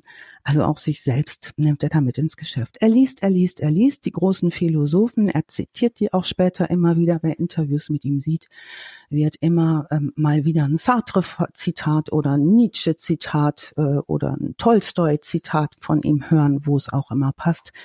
Also er sagt, das ist seine große Zeit der Ausbildung im Gefängnis. 1971 wird er entlassen. 1975 äh, 75 gibt er ein Interview in der BBC Sports Night, ein recht berühmtes. Wird gefragt, how did you kill a man in a fist fight? Ähm, da sagt er, ja, wir haben uns geprügelt und uns gegenseitig geschlagen, verkauft das da als Unglück und beschreibt auch den Sam Garrett, den damals 34-Jährigen, als einen persönlichen Freund. Er geriert sich zunehmend selbst als Opfer eines Unglücks, das ihm widerfahren sei. Gefragt zu seiner Frisur, die zu diesem Zeitpunkt schon oben ist, sagt er, er sei eines Morgens aufgewacht und jedes seiner einzelnen Haare hätte zu Berge gestanden. Er müsste an seiner Frisur überhaupt nichts tun. Es kommt das Jahr 1983, da kriegt er übrigens eine absolute Begnadigung durch den Governor von Ohio. Ähm, wir gucken uns aber mal an, wie er nun in den 70er Jahren nach seiner Entlassung und auch halt teilweise schon während seiner Haft ins Boxgeschäft einsteigt. Und dabei helfen ihm drei Leute. Hm. Drei relativ berühmte Leute. Einen davon kennt ihr hundertprozentig. Donald Trump? Donald Trump ähm, stellt ähm, Boxfläche zur Verfügung. Also im mhm. Trump Center wird auch geboxt. Auch da ist er anwesend. Ja, schon mal ziemlich nah. Wie heißt der, der sich erhängt hat? Ähm, oder man weiß es ja nicht. Na? Weinstein. Der Weinstein. Nee, Moment, Quatsch. Äh, Epstein. Nee. Wie heißt der? Epste, Epstein. 1, 2, 3 für Eckstein. Epstein, ja. Also er, ähm, vielleicht ist das Generationsding tatsächlich der Typ, der so mit am berühmtesten ist zu der Zeit, der ihm zum Einstieg verhilft, ist zunächst mal ähm, der Box-Promoter und Matchmaker Don Elbow. Das ist, ähm, der hat in Pennsylvania und Ohio so ein kleines Netz von Clubs. Der hat ein gutes Blick für, einen guten Blick für Boxtalente. Der zweitwichtigste ist Lloyd Price. Das ist ein legendärer Rock'n'Roll-Sänger. Sagt der euch noch was? Irgendwem noch irgendwas? Mm, nein. Ähm, es gibt äh, von Lloyd Price so frühe Aufnahmen, ähm, einen tollen Song, den ähm, hat mein Vater sehr geliebt. Where were you on our wedding day heißt der. So ein, ja, einfach Rock'n'Roll, irgendwie so 50er, 60er Jahre Rock'n'Roll und Blues. Ähm, 50er Jahren sehr, sehr berühmt. Der dritte, ähm, der ihm verhilft, ist der beste Boxer dieses Zeitalters. Welches Jahr? Sag noch nichts. Welches Jahr sind wir? 70er Jahre geht los. Ja, dann ist es Ali. Absolut. Muhammad Ali. Ähm, also Lloyd Price, dieser Rockstar, hilft ihm erstmal ins Boxgeschäft. Der nimmt auch schon Kontakt zu ihm auf während der Haftzeit. Price performt häufig in einem Club in Cleveland, der Don King in den frühen 60er Jahren gehört hat. Und Price ist befreundet mit Muhammad Ali. Ich habe parallel noch mal die gesamte Muhammad Ali Story gesehen. Wir verlinken auch noch mal ganz viel. Da kann man sich eigene Dokus angucken, die ganz, ganz toll sind und ähm, super, super guten, super politischer Mensch, auch sehr bewegtes Leben. Und 67 ist ja erstmal 1967 seine Boxkarriere, die schon glamourös ist und großartig ist, sehr erfolgreich ist, beendet, weil er den Kriegsdienst verweigert. Das heißt, ähm, er trifft sozusagen eine Art Boxer in Need in Muhammad Ali, vermittelt über Lloyd Price, diesen Rockstar. Price stellt ähm, Muhammad Ali Don King vor und King engagiert Ali für einen Benefizkampf zugunsten eines Krankenhauses in Cleveland, das in finanzieller Not ist. Das ist doch nett. Ne? Läuft auch gut. King kennt sich selber mit Boxen gar nicht bis wenig aus und schließt sich deswegen mit Don Album, diesem Boxpromoter, kurz. Ähm, zu Don Album gibt's wie bei allen Leuten, die es nicht ganz groß machen, nicht besonders viel zu finden. Zu der Zeit ist der aber einer der Boxpromoter, der ein gutes Blick, guten Blick für Talente hat. Und ich sag's mal vorsichtig, so hätte er nicht Don King getroffen, auch sehr erfolgreich geworden wäre. Also Alis Weltmeisterkarriere ähm, seit 1960 liegt seit 67 wegen dieser Wehrdienstverweigerung auf Eis. Ähm, Ali kämpft bei diesem äh, Benefizkampf mit drei verschiedenen Sparringpartnern.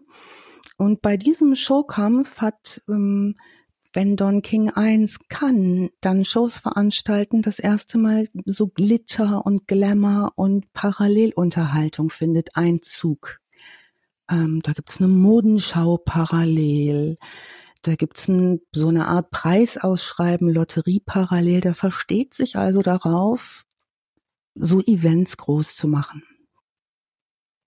Das Krankenhaus bekommt 20.000 äh, Dollar an Spenden. Don Kings neue Karriere ist gegründet. Im Mittelpunkt steht allerdings er und nicht seine Boxer. Und das ist was, das wir gerne mal im Hinterkopf ähm, behalten können.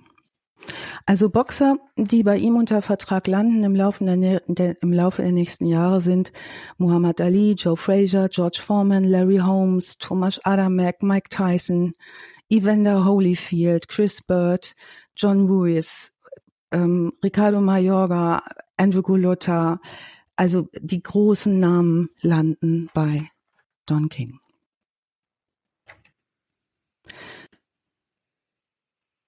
Er hat unter anderem auch äh, Fraser im Untervertrag und da gibt es einen legendären Kampf, da wird Fraser von Foreman geschlagen. Also er steht in Frasers Ringecke nur so mal als Typ, damit ihr ein Gefühl dafür bekommt, was macht der so.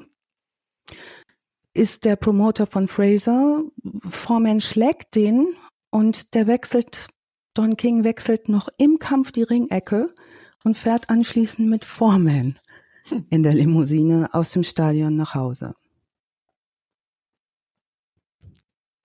Sagt euch Rumble in the Jungle was? Natürlich. Der berühmte, der berühmte Boxkampf von äh, Muhammad Ali gegen ja. Joe Frazier. Ja. In Zaire. In Zaire. Ähm, riesen medienwirksames Spektakel.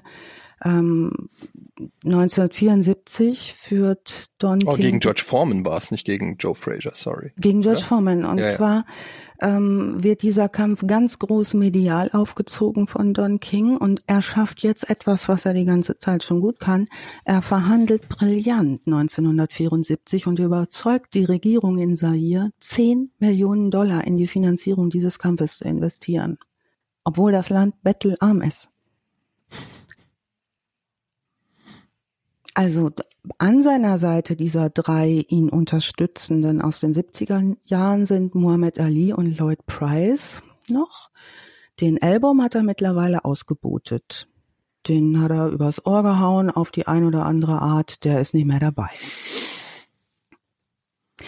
Jetzt schlägt, ähm, kämpft bei diesem Rumble in the Jungle ein bis dahin ungeschlagener Profiboxer Schwergewicht Foreman gegen den Underdog Muhammad Ali. Das ist ein legendärer Fight. Ali gewinnt den in der achten Runde durch K.O. und Don King geht als Promoter durch die Decke. Mitten in diesem Erfolgsrausch, noch während das läuft, also was ihm auch eigen ist, ist eine hohe Geschwindigkeit, äh, eine hohe Geschwindigkeit des Handelns. Mitten in diesem Erfolgsrausch äh, betrügt er einen weiteren loyalen Freund, nämlich Lloyd Price. Der ist nun davon ausgegangen, dass ihm über die Vermittlung des Kontaktes auch Geld aus einer Geschäftspartnerschaft mit ihm zusteht. Das erhält er deutlich nicht. 1980 wird dann später der letzte der drei ersten loyalen Boxpartner dran sein, Muhammad Ali. Ähm, Muhammad Ali steckt in seinem letzten Weltmeisterschaftskampf 1980 brutal ein. Ähm, King verweigert ihm eine Million Dollar, Ali verklagt ihn. Wir kommen da noch mal drauf. Die eigentlich, was man sagen kann und was alle Boxer sagen, die zu Wort kommen, sind alles äh, ja, Straßenjungs, gerade im Schwergewicht, die aus schwierigen Verhältnissen kommen, äh, die leistungsstark sind, aber die er aufbaut. Es gibt in dieser Biografie ein Zitat, was sich wie ein roter Faden durchzieht von einem Boxer, der m, bei ihm unter Vertrag steht, Tim Witherspoon. Habt ihr von ihm schon mal gehört? Nee. Hm. Nö. Einer der wenigen Boxer, die sich getraut haben, Don King zu verklagen. Tim Witherspoon ähm, hat zu, über Don King gesagt, es ist, als wären wir Rennpferde. Sie hetzen uns, bis wir umfallen und dann erschießen sie uns. Das heißt, alle verdienen hier einen Haufen Geld. Bei Don King, vor allen Dingen Don King und die Boxer nicht so sehr. Hm. Also Ali verklagt ihn auf eine Million Dollar. Jetzt findet King, und das ist auch ein Talent, das der hat, er ist super vernetzt, jemanden aus der Black Muslim Szene, einen guten Freund von Muhammad Ali, nämlich Jeremiah Shabazz. Das ist ein wirklich alter Freund äh, Alis aus der Black Panther Szene.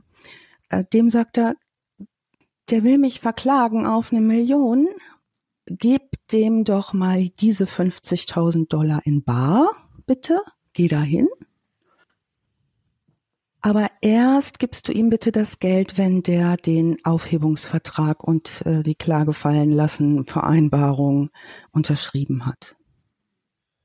Und er schafft das mit seiner Art zu sein, seiner Überzeugungskraft, dass Jeremiah Shabbas das sagt. Und er sagt, Don King hat eine Art, auf Leute zuzugehen und auf einen zuzugehen, dass man denkt, man ist unendlich gemeint und er meint nur mich und er ist super überzeugend und dann macht man diese Dinge. Und so funktioniert's auch. Also seine Persönlichkeit, anfangs tiefe Verbindlichkeit und so ein enthusiastisch zu sein und laut und auffällig, also jede Menge, Menge Energie mitzubringen, die dem Gegenüber zeigt, es geht hier nur um dich und um niemand anderen. Das ist anfangs stark aufgebaut. Chabaz sagt im Interview, danach lässt er die Leute fallen, wenn die nicht mehr zu gebrauchen sind. So das zieht sich durch wie ein roter Faden. Don King wird zum Liebling der Society, hat Auftritte in allen großen Sendern und Shows. Wo er ist, ist oben. Man kann jetzt sagen, die nächsten 17 Jahre lang hält Don King alle Fäden in der Hand, hat alle TV-Rechte zu Rumble in the Jungle, macht Millionen damit und mit anderen Geschäften. Was man allerdings auch sagen muss, dass in den 70er Jahren ein Dutzend sehr, sehr gute Schwergewichtskämpfer ihr volles Sportlerpotenzial unter Don Kings Betreuung nicht erreichen. Also in Boxsport-Profikreisen wird häufig gesagt, oh, die werden ganz schön verheizt. Tim Witherspoon, der zugehörig war zu sozusagen der letzten Generation Schwergewicht, wie man in der Szene sagt, das ist so ein Fall. 1982 fängt Tim Witherspoons Karriere vielversprechend an. Der gewinnt seine ersten 13 Kämpfe, 10 durch K.O. Und das ist schon wirklich ordentlich. Da ist ein ganz junger Bursche, da ist er 18.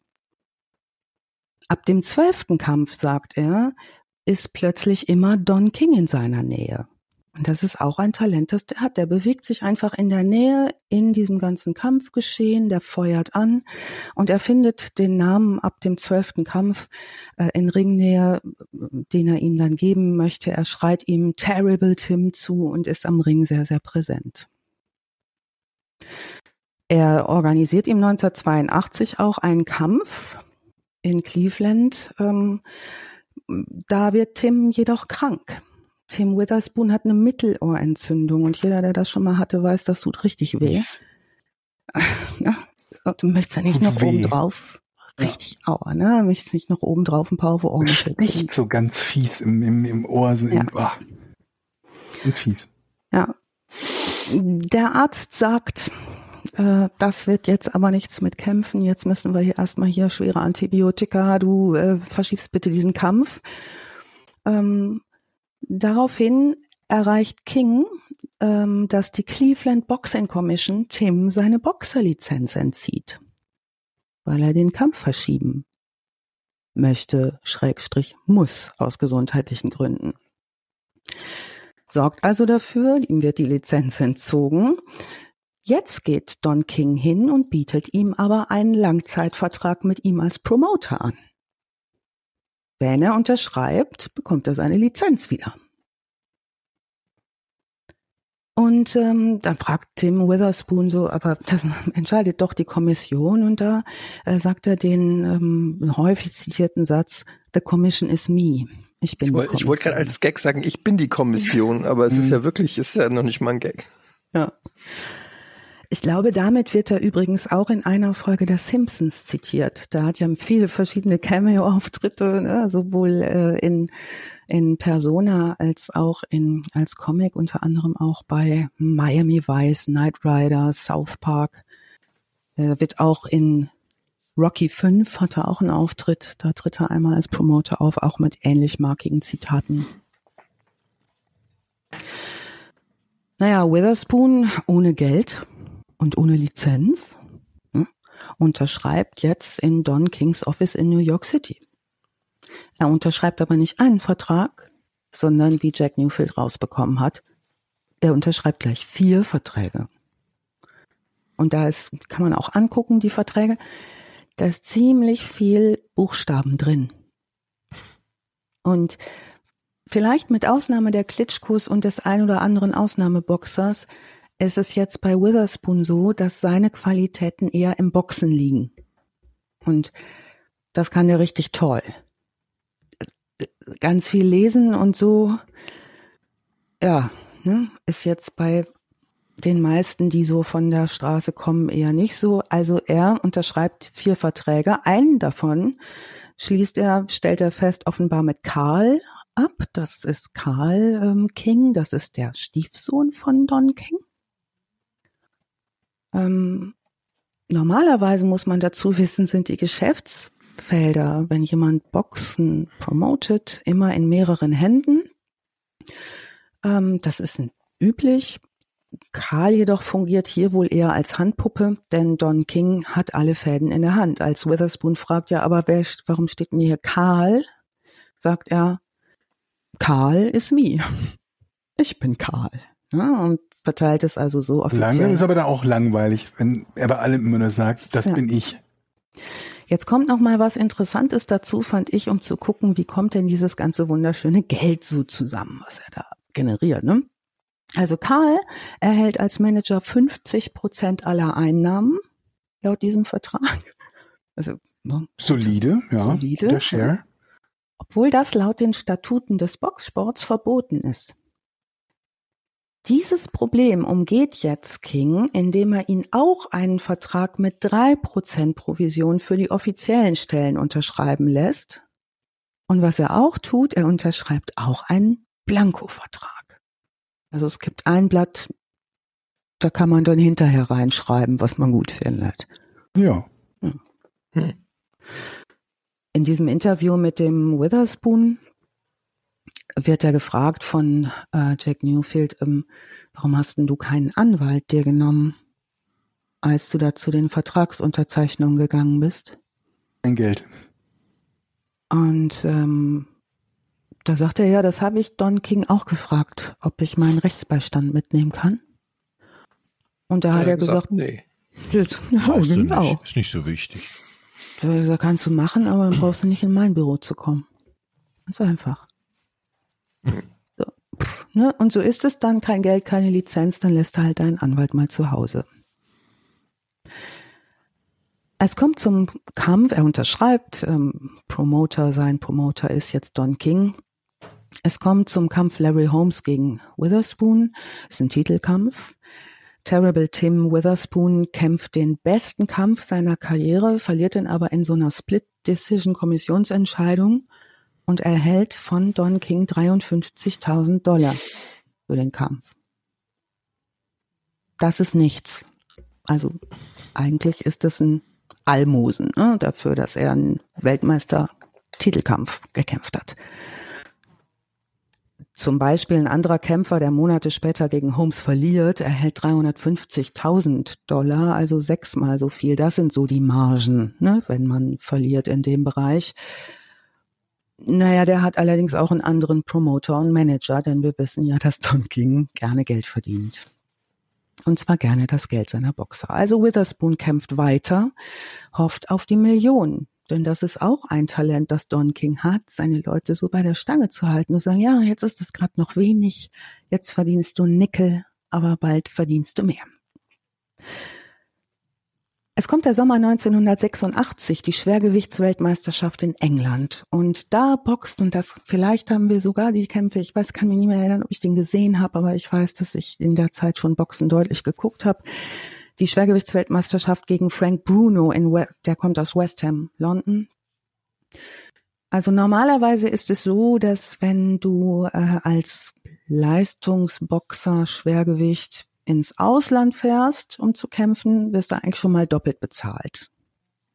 Das ist sehr anstrengend, bedarf großer Vorbereitung. Witherspoon glaubt und weiß mittlerweile, dass Don ihn abzockt. Der rechnet das mit ein, der preist das mit ein, rechnet aber bei dem Kampf ungefähr mit einem Gewinn von 600.000. Das sagt er so im Vorfeld. Ne? Das Im Falle eines Sieges oder im Falle einer Niederlage? so oder so, ne? weil es so die Marge ist mit Auslandskampf, die man so anlegen kann. Mm, Er hat sowieso vor zu gewinnen, tut das auch. Er gewinnt den, Rund in, äh, den Kampf in Runde 11 mit einem Knockout-Rechtsausleger. Also wer sich den angucken möchte, den Kampf ist ein sehr, sehr schöner Kampf. Ähm, sehr, sehr ausgeglichener Schwergewichtskampf.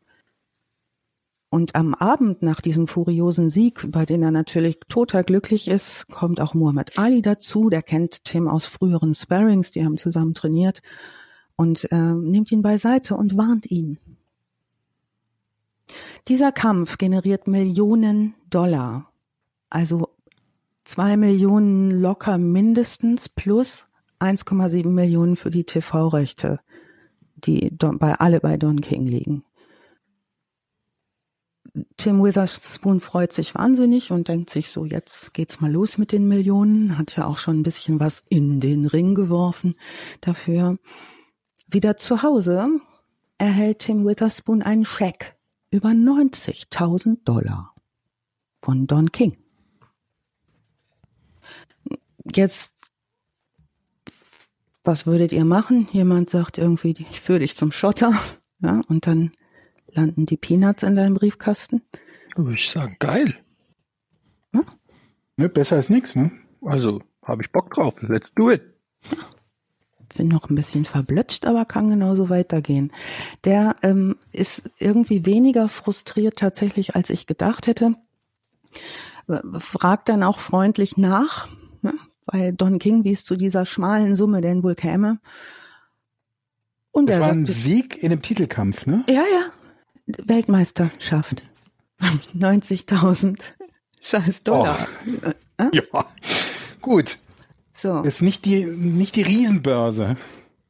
nicht so, ne? Und ähm, nicht auch für das, was du da irgendwie, wie lange boxt man denn auch, ne, so insgesamt? Ist ja ähnlich wie bei Fußballern auch. Du musst da schon irgendwie relativ fix alles zusammenboxen, weil lange kannst du das nicht machen, ne?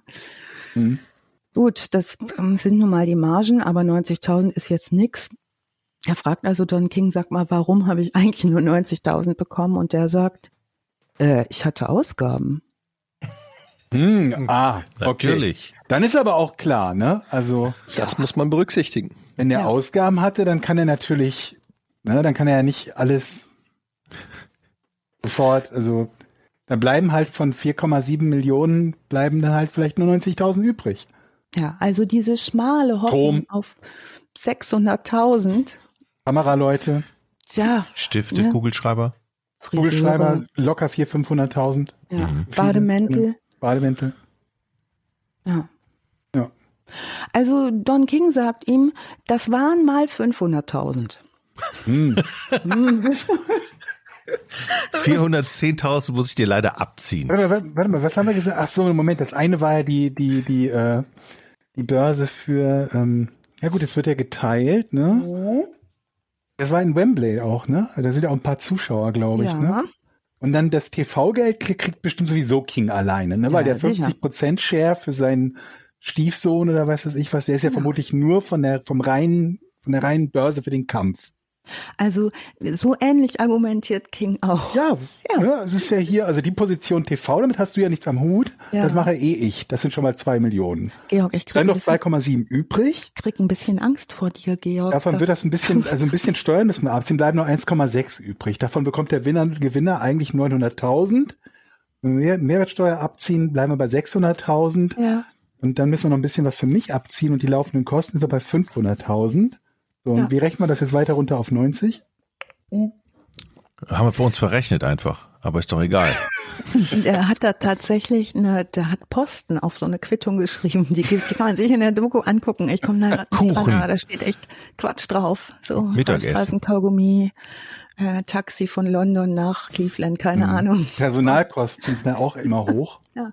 Reinigung, Endreinigung. Muss ja noch um, umrechnen, ne? Also Pfund, Dollar. Ja. Endreinigung ist auch gut. Endreinigung kostet doch immer so viel. Ne? Ja, da kann man immer draufschreiben, was man will, glaube ich, auf Endreinigung. Endreinigung. Dann äh, im Raucherzimmer geraucht. Ah, Hälfte der Börse. Äh, nicht Minibar Raucherzimmer ist geraucht, meine ich. Ja, Minibar ist leer. ein Snickers genommen aus der Minibar. Ja. Ja, da kommst du schon mal. Also es waren 500.000, davon bekommt Karl erstmal 250.000, bleiben noch 250.000, ganz genau. Sie, wir haben. Karl vergessen. Ja, Karl, der er ja Karl will auch ist. was. Ja. Dann werden da diese Ausgaben abgezogen. Mhm. Wattestäbchen, da kommt ja was zusammen. Ja? Ja klar, du brauchst ja auch hier diese Vaseline und das ganze Verbandszeug und so. Kalte Eisen. Handtücher. Käse. Und Antrittsgeld muss er bezahlen, dass er überhaupt boxen darf, würde ich sagen. Eine Capri-Sonne für unterwegs. Mitgliedsbeitrag hier für Also, die Boxvereinigung von. Cleveland. Kinderbetreuung. Ja, ja, ja. So. läppert sich. Versicherung, läppert hallo, sich. Versicherung. Versicherung. Versicherung, ähm, was haben wir noch? Mm, Ähm, Abwasser und Zuwasser. Ja. Versteht Zuwasser? ihr das? Immer auf eurer Nebenkostenabrechnung? Hä? Ja. Wasser, Zuwasser? Du verstehst das, Jochen, ne? Das Abwasser, das Abwasser ist das teure, natürlich. Ja. Das Wasser einkaufen ist das günstigste, aber das Abwasser ist das Problem. Also könnte Don King Abwasser verkaufen. Der wird es schaffen. Ich bin mir ziemlich sicher. Also nach Abzug aller Ausgaben bleiben jetzt diesem armen Tim Witherspoon 90.000 Euro für seinen Brutto? super Titelkampf. Bitte? Brutto. Brutto? 90.000. Stimmt, das muss ja auch noch versteuert werden. Ähm, sein Herausforderer Frank Bruno, der Verlierer des Kampfes in Wembley, kriegt sechs. 900.000. Na schau mal, einer guck. Ja, kann leichter Frust aufkommen. Also vollkommen demoralisiert geht jetzt Tim Witherspoon in seinen nächsten Kampf und zwar seinen Kampf gegen James the Bone Crusher Smith. Die logische Konsequenz daraus könnte ja sein, in seiner Überlegung, alles klar, wenn ich jetzt auch verliere, kriege ich 900.000 statt Mhm. 90. Du bist richtig Ja. gut, Jochen. Also aus diesem, auch aus diesem Kampf wird ein Boxerlogik. verliere Winner hervorgehen. Ne? ähm, es gibt einen, der deutlich gewinnt in jedem Kampf, das ist Don King.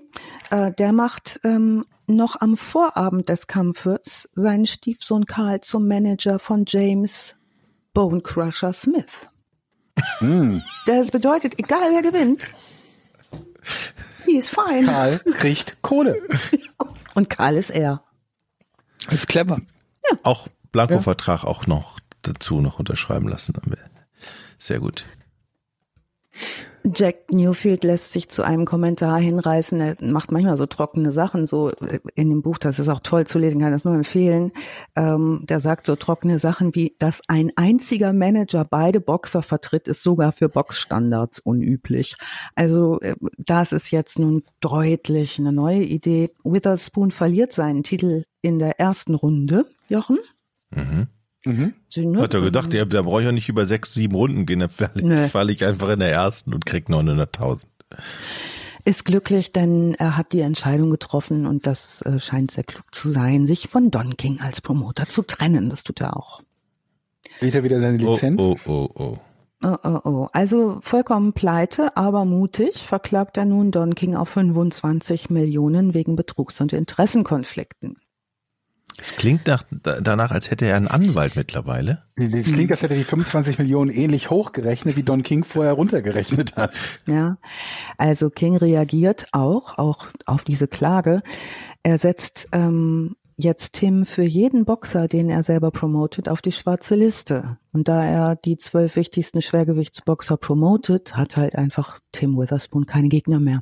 So ähm, ne, fügt sich eins zum anderen für Don King und nicht unbedingt für die Boxsport. Das heißt, alle guten Boxer stehen unter Vertrag mit Don King. Also, okay. Oder Karl King halt. Oder Karl King. Ja, okay. Alles klar.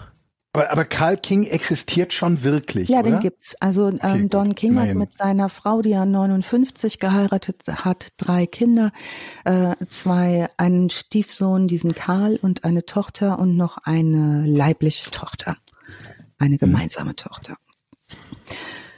Ähm, also Karl äh, existiert. Ähm, prozessbegleitend beginnen jetzt Drohungen und Einschüchterungen. Das kennen wir Da hätte jetzt keiner mitgerechnet. ne? Das war neu für uns. Äh, Don King dementierte vehement jede Verbindung zu organisierter Kriminalität auf Nachfrage. Ähm, Joe Spinelli in New York, der ist Korruptionsermittler des FBI, beobachtet King von 1980 bis 84 für das FBI. Der erhält andere Informationen von Informanten. Die sagen ihm, das habe durchaus Treffen mit Akteuren der Mafia gegeben. Im Visier ist, und jetzt kommt wieder ein toller Name, Blinky Palermo. Ein Box. hey, hey, Der Kumpel von Frankie. Four Finger. Cartoon-Charakter. Auf voll, jeden? Fall. Ja. Linky Palermo, das klingt aber auch, auch oder das könnte auch so einem deutschen Film mit Peter Alexander und, und Grit Böttcher sein oder so, ne? Ja, googelt den mal. Ähm, ähm, lustige Mugshots von dem. Äh, Blinky Palermo sieht auch genau aus wie Blinky Hat der, Palermo. einen- hat der einen Diamanten vorne im Schneidezahn oder so? Nee, aber der hat so eine, der hat, sieht so aus. Ein Knetschauge? Nee. Wie, nee, der ist nur so ein, ein bisschen möppelig. so Blinky Palermo. Ich muss das jetzt googeln. Blinky Palermo. Das kann auch so eine Kiezgröße sein Ja, oder so. voll. Der schöne Blinky. Nee, der sieht auch so aus wie so ein freundlicher Kaiser vom Dach. Gut, ne, jeden Der Tag Benny Blanco aus der Bronx. Kennt ihr den noch? Naja. Na, ich sag mal vorsichtig, er ist ein boxorientierter Mafia-Pate, unser Blinky Palermo, ähm, der offenbar von King oft erwähnt wird, wenn es um Streitigkeiten geht. Dann sagt offenbar der Don King öfter mal, Ich glaube, ich habe hier einen anderen Blinky Ich habe hier einen Palermo. Künstler. Ich habe hier einen Künstler. ja? Ah, Ich habe hier hat, nur Blinky Palermo, eigentlich Peter Heisterkamp. ach, das ist ja doof. Geboren in Leipzig. Ich reiche euch den nach. Okay. Denn ähm, ich habe irgendwo auf der anderen festen Platte ein Foto von Blinky Palermo. Ähm, also er sagt, ähm, dieser Joe Spinelli, der Korruptionsermittler des FBI, dass dieser Name öfter fällt, wenn es um die Einschüchterung von Witherspoon oder anderen Kämpfern aus Philadelphia, aus dem Philadelphia-Raum geht. Ähm, der Gene Kelly, der Trainer von Larry Holmes, der wendet sich auch 1981 ans FBI und bekommt in Folge Todesdrohungen, er solle die Finger von Don King lassen. All das kommt aber nie zur Anklage, denn seine Boxer sagen auch immer wieder für ihn aus.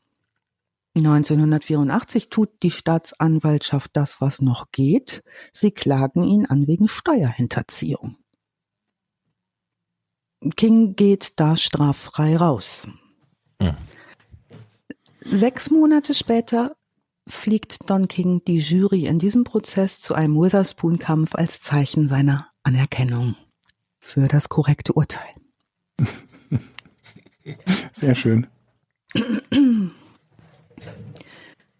1991 äh, trifft der Jack Newfield in Las Vegas und zwar im Rahmen einer großen Konferenz. Da geht es um den Boxsport in Südafrika. Und mittlerweile ist Don King äh, großer Vertreter der, äh, der natürlich der Black-Szene und ein super anerkannter Typ, auch deswegen, weil er sich stark für die Interessen einsetzt. Also er ist auch total gut gelitten überall. Man mag den.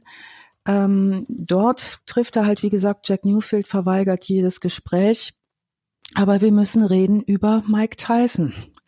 Denn Mike Tyson wird einer der Boxer sein, die sich ebenfalls mit ihm anlegen. Und das nicht zu knapp. Ich mache jetzt Mike Tyson ein bisschen kurz, denn das ist ein so großer, interessanter, biografischer und auch krimineller Verlauf, dass wir uns den nochmal aufheben sollten. Nur so viel. Ähm, Mike Tyson war 13 Jahre alt, als er in Haft geriet und wurde dann adoptiert von einem Mann namens Castamado, Boxtrainer und für ihn ein äh, Ersatzvater. Der hat viel in dem Jungen gesehen und hat ihm Weltmeisterskills prophezeit und hat gesagt, das ist ein absolutes Ausnahmetalent dieser Boxer. Womit er recht hatte, ne? Womit er recht hatte. Ähm, der trainierte ihn, der war auch sehr daran interessiert, ihn aus so kriminellen Zusammenhängen rauszubekommen. Der hatte seine Affektlabilität im Blick.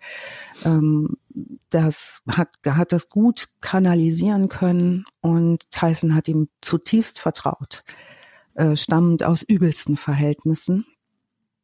1985 stirbt Tamado, der Co-Trainer Jim Jacobs übernimmt und auch das geht noch gut, obwohl der Tod des äh, Castamado für äh, Mike Tyson äh, große Krise hervorruft. 1986 wird Tyson Weltmeister und zwar als jüngster Schwergewichtler aller Zeiten mit 20 Jahren durch KO in der zweiten Runde gegen Burbeck. Es wird 1988 und jetzt stirbt tragischerweise auch der Co-Trainer Jim Jacobs. Damit ist Tyson komplett destabilisiert, denn Jim Jacobs hat das in Tradition äh, Castomado weitergezogen mit Mike Tyson, hat ihn stabil gehalten. Noch vor der Beerdigung von Jacobs wird Don King aktiv, nutzt die Black Community, entfremdet den Tyson von seinem Manager Bill Caton und als schließlich noch im gleichen Jahr Tyson auch noch von seiner Freundin verlassen wird, die sehr viel Stabilität in sein Leben gebracht wird, kommt Dons Moment. Er nimmt sich des emotional runtergeboxten Boxers an und kontrolliert sehr schnell sowohl sein Privatleben als auch seine Boxkarriere. 1990 verliert Tyson seinen Titel gegen den total unbekannten Buster Douglas durch K.O. Danach, wir kennen die Geschichte halbwegs, gibt's diese Vergewaltigungsanklage, Probleme, Probleme, Probleme, Probleme. Insider sprechen von der Zerstörung des größten Boxtalents ever und sind sicher, hätte er weiterhin eine gute Betreuung gehabt, wäre vieles von ihm nicht passiert. Spekuli, Spekular. Hinterher haben es immer alle gewusst, wir ja auch. Ne? Ähm, aber tatsächlich ähm, steht 1988 Don King, whatsoever, bei einem Jahreseinkommen von 100 Millionen. Und zwar ausschließlich dadurch, dass er der erfolgreichste Boxsportunternehmer aller Zeiten ist. Es hagelt parallel Klagen. Sechs Weltmeister im Schwergewicht und mehr als 20 andere Kämpfer verklagen ihn. Er wird häufiger verklagt als irgendjemand in der Boxgeschichte und hat zu einem Zeitpunkt mehr als zwei Millionen Dollar Vergleichsgelder gezahlt. Gemessen an seinem Jahreseinkommen eher Peanuts. Also das zahlt er so aus der Portokasse. Interessant ist, dass es national ähm, wie auch regional kein Interesse an Regulation dieser Missstände gibt. Jack Newfield kriegt das raus. Er sagt, es profitieren eigentlich alle. Es profitieren die Netzwerke, die Casinos, die Promoter und die winken auch die Vorwürfe durch bis in die höchsten Kreise, denn es ist ja nur Boxen. It's only boxing. An der Spitze all dessen steht Don King, wird gefeiert und bewundert. Mike Tyson hat übrigens später in einem Interview mit ESPN gesagt, ich habe herausgefunden, dass jemand, von dem ich dachte, er sei mein Vater, mein Bruder, mein äh, Eigenfleisch und Blut, äh, stellt sich heraus, dass er ein wahrer Uncle Thomas, einer, der den Ausverkauf ähm, sozusagen antreibt. Der hat mehr schlechte Sachen für schwarze Kämpfer gemacht als jeder weiße Promoter ever in der Geschichte des Boxens. 1996 schließlich verklagt Tyson ihn auch auf 100 Millionen Dollar, erhält schließlich in einer außergerichtlichen Einigung 14 Millionen Dollar. Ja, im Laufe der Jahre wird es nicht unbedingt sehr viel ruhiger um Don King, weil er immer noch gut im Geschäft ist, aber diese Box-Euphorie lässt nach. Es gibt noch mal eine lustige Episode mit den Klitschko-Brüdern.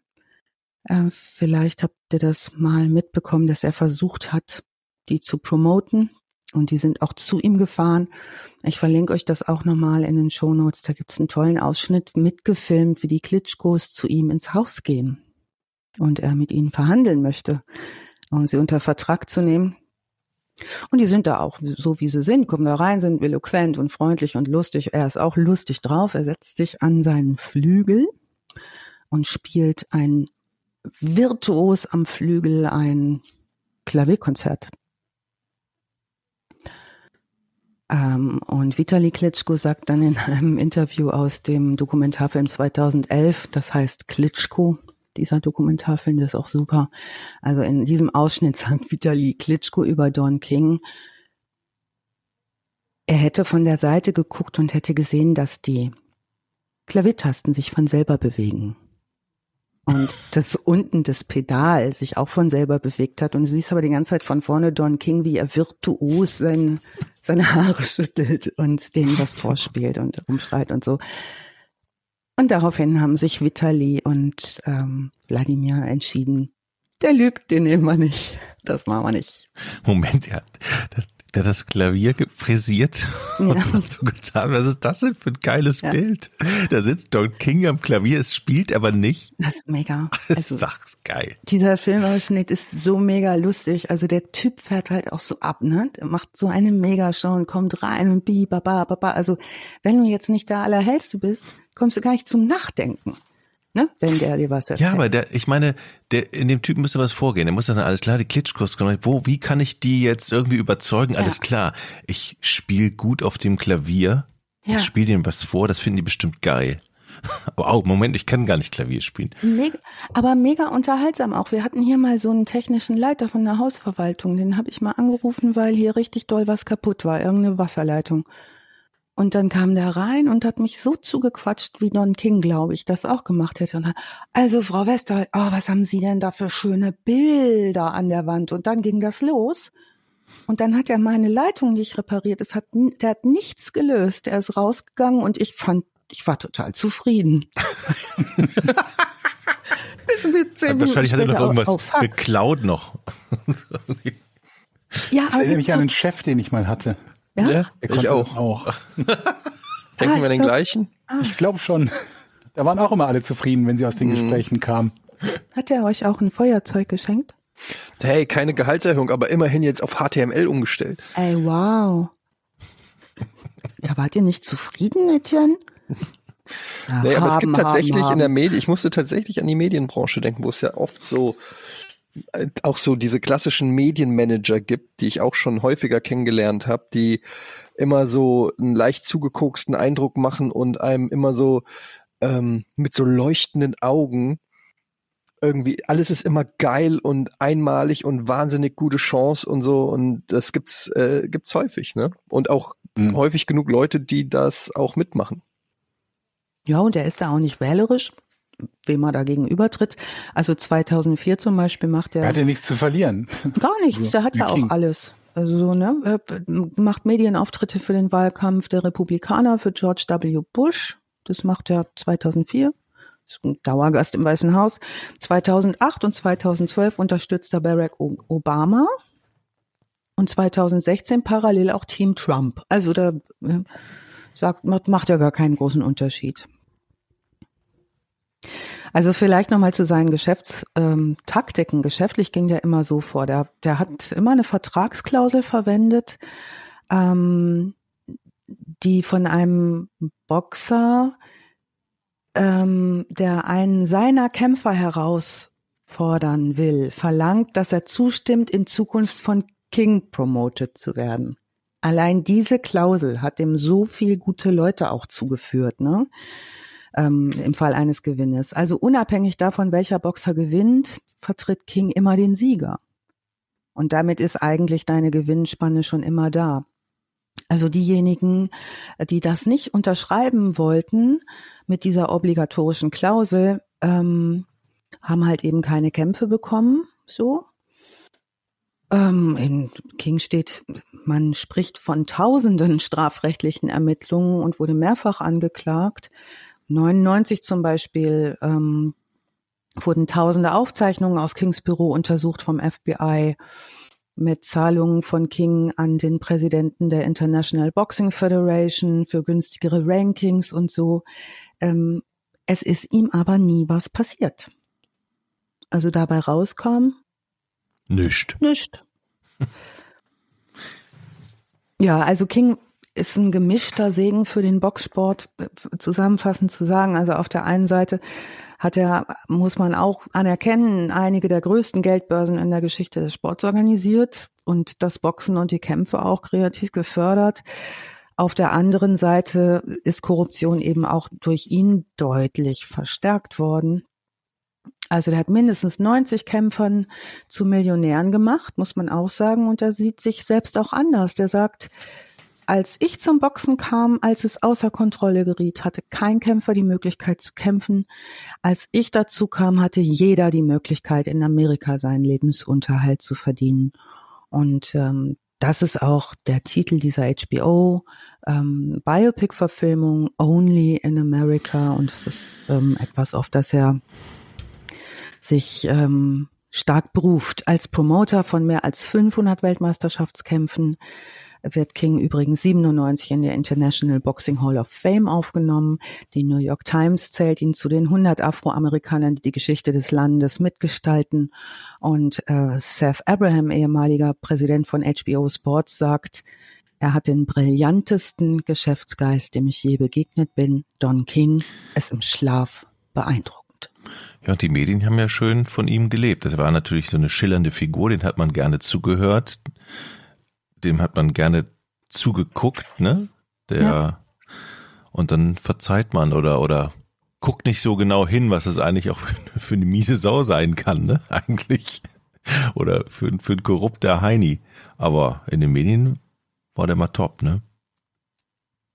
Ja, und auch in allen Töpfen. Also man, man wusste schon, dass das, also damals muss man sagen, so in den, gerade in den 80ern, war der Boxsport schon auch immer, hatte sowas Zwielichtiges, aber das hat dem Boxsport halt nicht geschadet, weil das halt ein roughes Ding ist, wo die Leute kämpfen und so weiter. Also das war gar nicht so hinderlich für das Image, ne? Bei Fußball eher clean ist oder so, ähm, war Boxen, also dieses Dirty Image hat eher dafür gesorgt, dass die Leute dann auch noch gerne geguckt haben und diese und und dass Don King auf jeden Fall irgendwie Dreck am Stecken hat beziehungsweise ja nicht so ganz koscher ist, das das war schon bewusst, also das wusste man, aber das hat er nicht gestört, weil er halt eine gute Show abgeliefert hat. Mega unterhaltsam. Und ich weiß noch, wenn der auftauchte bei den großen Boxkämpfen, da hat es auch immer was zu lachen, ne? Wenn der reinkam mit seiner Elektrofrisur. War schon klar, gleich geht's, wird's laut und ähm, auf jeden Fall. Jetzt übrigens hat er den, äh, hat er Vitali und Wladimir Klitschko 20 Millionen Euro angeboten 2008, wenn sie gegeneinander kämpfen. Das haben die vehement abgelehnt. Mhm. Ähm, es gibt auch ein Spiel, das äh, mit 2K Games entwickelt hat. Für die Wii und Nintendo DS. Don King Boxing, kennt ihr das? Nee. Scheint nicht so eingeschlagen zu sein wie eine Granate, wenn ihr es nicht kennt. Ähm, Aber muss ich dazu sagen, dass ich quasi auch null Boxspiele kenne, von daher. Bei mir heißt da nichts. na, Wann ist eigentlich der Boxsport hier in Deutschland so aus dem Fernsehen verschwunden oder oder hat das dann mit den Boxer, hat das an den Boxern dann gelegen, dass es keine großen Boxer mehr gab, keine großen Talente mehr oder Also, also oder haben was die Leute du? also ich meine, es, es es, gab ja es gab ja gab eine ja Zeit lang viel Henry Boxen, Maske gab's, genau. dann äh, gab's hier, wie heißt der äh, Fackelmann, äh, der, Ja, ja, ich weiß, wen du meinst. Axel Schulz. wie heißt er denn? Axel, Axel Schulz. Schulz. Dann gab's die Klitschkos Mhm. den und das waren ja schon so, die waren ja schon annektiert und ansonsten Ist ja gab's schon ja, lange her, ne? Gab's ja niemanden mehr. Und die Also war, das an- war ja auch schon Mhm. alles ultra langweilig. Also wir hatten ja keine wirklich geilen Boxer. Also, Mhm. Sven Ottke. ja, wer, wer guckt Sven Ottke? Also liegt Allen- es liegt da einfach daran, dass es keine keine guten deutschen Boxer oder gibt, die man angucken Ja, möchte zumindest im, im ja. Mhm. Schwergewicht nicht, was ja so ein bisschen die Königsdisziplin Ja. ist. Also ich muss auch sagen, ich habe jetzt auch lange kein Boxen mehr geguckt, auch wenn mal irgendwelche Kämpfe waren. Ich finde es auch ein ziemliches Durcheinander mit diesen Weltmeistertiteln. Also ich raff's gar nicht so richtig, welche verschiedenen ähm, Organisationen jetzt welchen Titel vergeben. Ähm, ja, aber ansonsten gibt's, glaube ich, gerade wirklich kein so ein wirkliches Zugpferd, wo man sagt, boah, den guckt man sich gerne an oder ähm, so die großen Zeiten des, weiß ich nicht, da ein Henry Maske kommt da unter Musik rein mit einem Bademantel und äh, ein Buffer macht die Ansage. Das war ja auch einfach eine super Show, die so ihre Zeit, Hochzeit in den 90ern hatte. Ah. 88 hat er übrigens unser Don King nochmal einen Ehrendoktor bekommen von der Central State University Wilberforce in Ohio. Also der ist hoch angesehen, der Mann. In letzter Zeit ist es ein bisschen still geworden um ihn. Ähm, mal sehen. Ähm, sein 90. war letztes Jahr, da gab es den ein oder anderen Artikel dazu. Ähm, ich werde da noch mal ein paar Artikel auch zu seinem 90. noch mal verlinken. Aber sehr, sehr, sehr sehenswert ähm, sind, sind sowohl diese Klitschko-Dokumentationen, wo er vorkommt, dann diese HBO-Biopic und ähm, die Biografie Harte Bandagen auf Deutsch. Ist, glaube ich, ähm, gut gebraucht zu kaufen. So sieht das aus. Hm. Verlinken wir. Wie viele Seiten hast du zusammengetickert? Oh, waren so um die 100, glaube ich, wieder. Mit viel so eingefügten Dingen und ja, einiges habe ich dann auch direkt im Buch bearbeitet. Und das muss ich dann an mein Kind weitergeben, die großer Fan von Boxen ist und möchte das auch alles nochmal durchlesen. Das ist echt ähm, wieder mal so ein Fall, wo das Verbrechen gar nicht, also geahndet wird, in der, in der, so richtig. So, das hat immer so Die Verbrechen. die Verbrechen, ja. Das wirkt so immer so.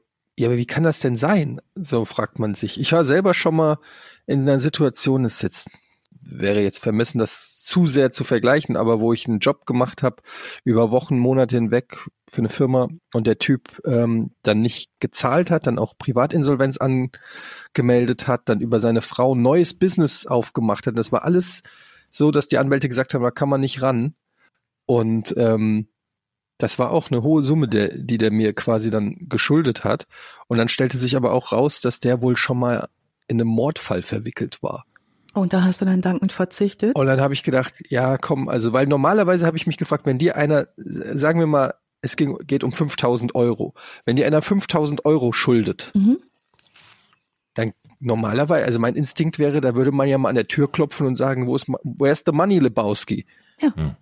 Aber nicht, wenn der halt mafi in mafiöse Strukturen irgendwie ist. Der hat dann auch so, ein Bekannter von mir, der äh, auch da gearbeitet hat, auch, den er auch betrunken hat, also der hat die ganzen Leute da betrogen, weil er ja dann Insolvenz angemeldet hat und so allen Ja. ihr Geld nicht mehr gezahlt. Und da hat er den dann auch angerufen und gesagt, ja, meine, äh, seine Lieblingsserie wäre ja, wäre ja die Sopranos. Und hat so Andeutungen gemacht, Oh ja, so, nee, scheiße. so, so leichte, subtile Drohungen. Okay, Was ist Spaß komplett davon gekommen. Was ist dein Lieblingsfinger, Etienne? Ja. Reitest Aber du gerne? Etienne, du bist auch davon gekommen und heute sitzt du hier mit uns. Ja, aber er schuldet mir immer noch die Kohle. Aber du hast keinen Eimer mit Beton an Füßen statt Sandalen. Aber es fühlt sich trotzdem, gem- es fühlt sich Ich schlecht an, das. dass man weiß, man wurde betrogen und man kann nichts machen. Und man Ja. fragt sich auch, wie kann das denn so einfach gehen? Dann meldet der einfach Privatinsolvenz und ja, der kann nicht mehr zahlen, muss er nicht mehr zahlen und dann macht seine Frau eine GmbH auf und er macht nochmal exakt, das, er macht einfach so weiter und du kannst einfach nichts machen. Ja. Du kannst einfach nichts machen. Hm. Hatten dann auch überlegt, ob wir so ein, wie heißen die äh, hier, äh, äh, ähm, nicht Vollkasko, wie heißt, äh, wie heißt das, wenn man die Russen schickt? Das heißt Vollkasko, Halbpension. Wie heißt das? Nee, hier, ihr wisst, was ich meine, ne? Inkasso. Inkasso. Inkasso. Ja, Aber Inkasso. Vollkasko ist besser. Ist der bessere Wenn Name. du das Falsche hinschickst, so. Ja, Vollkasko, Ihr Auto ist jetzt versichert. Okay, danke. Tschüss. Und Die haben Sie es gemacht? Ja, er hat jetzt Vollkasko. Das wird ihm meine Lehre sein. Ja, da, da macht ja gar nichts mehr mit seinem Vollkasko jetzt. Sehr schön. Ah, Ja, also was ich wirklich nochmal krass finde, ist ja, der Typ, man darf ja nicht vergessen, man sieht ja, man hat ja auch die Bilder im Kopf, wie dieser Don King da diesen einen Typen zertritt und umbringt eigentlich, ne? Also den Zusammentritt, er stirbt und dann trotzdem, er wird bejubelt, ist ein großer Star und das ist irgendwie dann vergessen oder Ja, interessiert dann damals- keinen, ne? Aber und auch damals Netter haben schon Kerl. 15 und 20, bis 20 Leute sich überlegt, wir sagen da mal lieber gar nichts Mhm. zu. ja. Und da werden die schon ihre Gründe gehabt haben. Also wenn ihr lustige Cameo-Auftritte von ihm sehen wollt, in der Folge Am Boden von Miami Vice, Down for the Count, hat er einen Gastauftritt und spielt den Boxpromoter Don Cash. In Knight Rider spielt er in der Folge die Boxmeisterschaften Boxpromoter. Und im Thriller im Auftrag des Teufels hat er einen Auftritt als er selbst. Und auch in der Serie Das Model und der Schnüffler in der Folge Sinfonie für vier Handschuhe tritt er als er selbst auf. Schöne Geschichte. Ja, Schöner Fall. I like it. Mhm.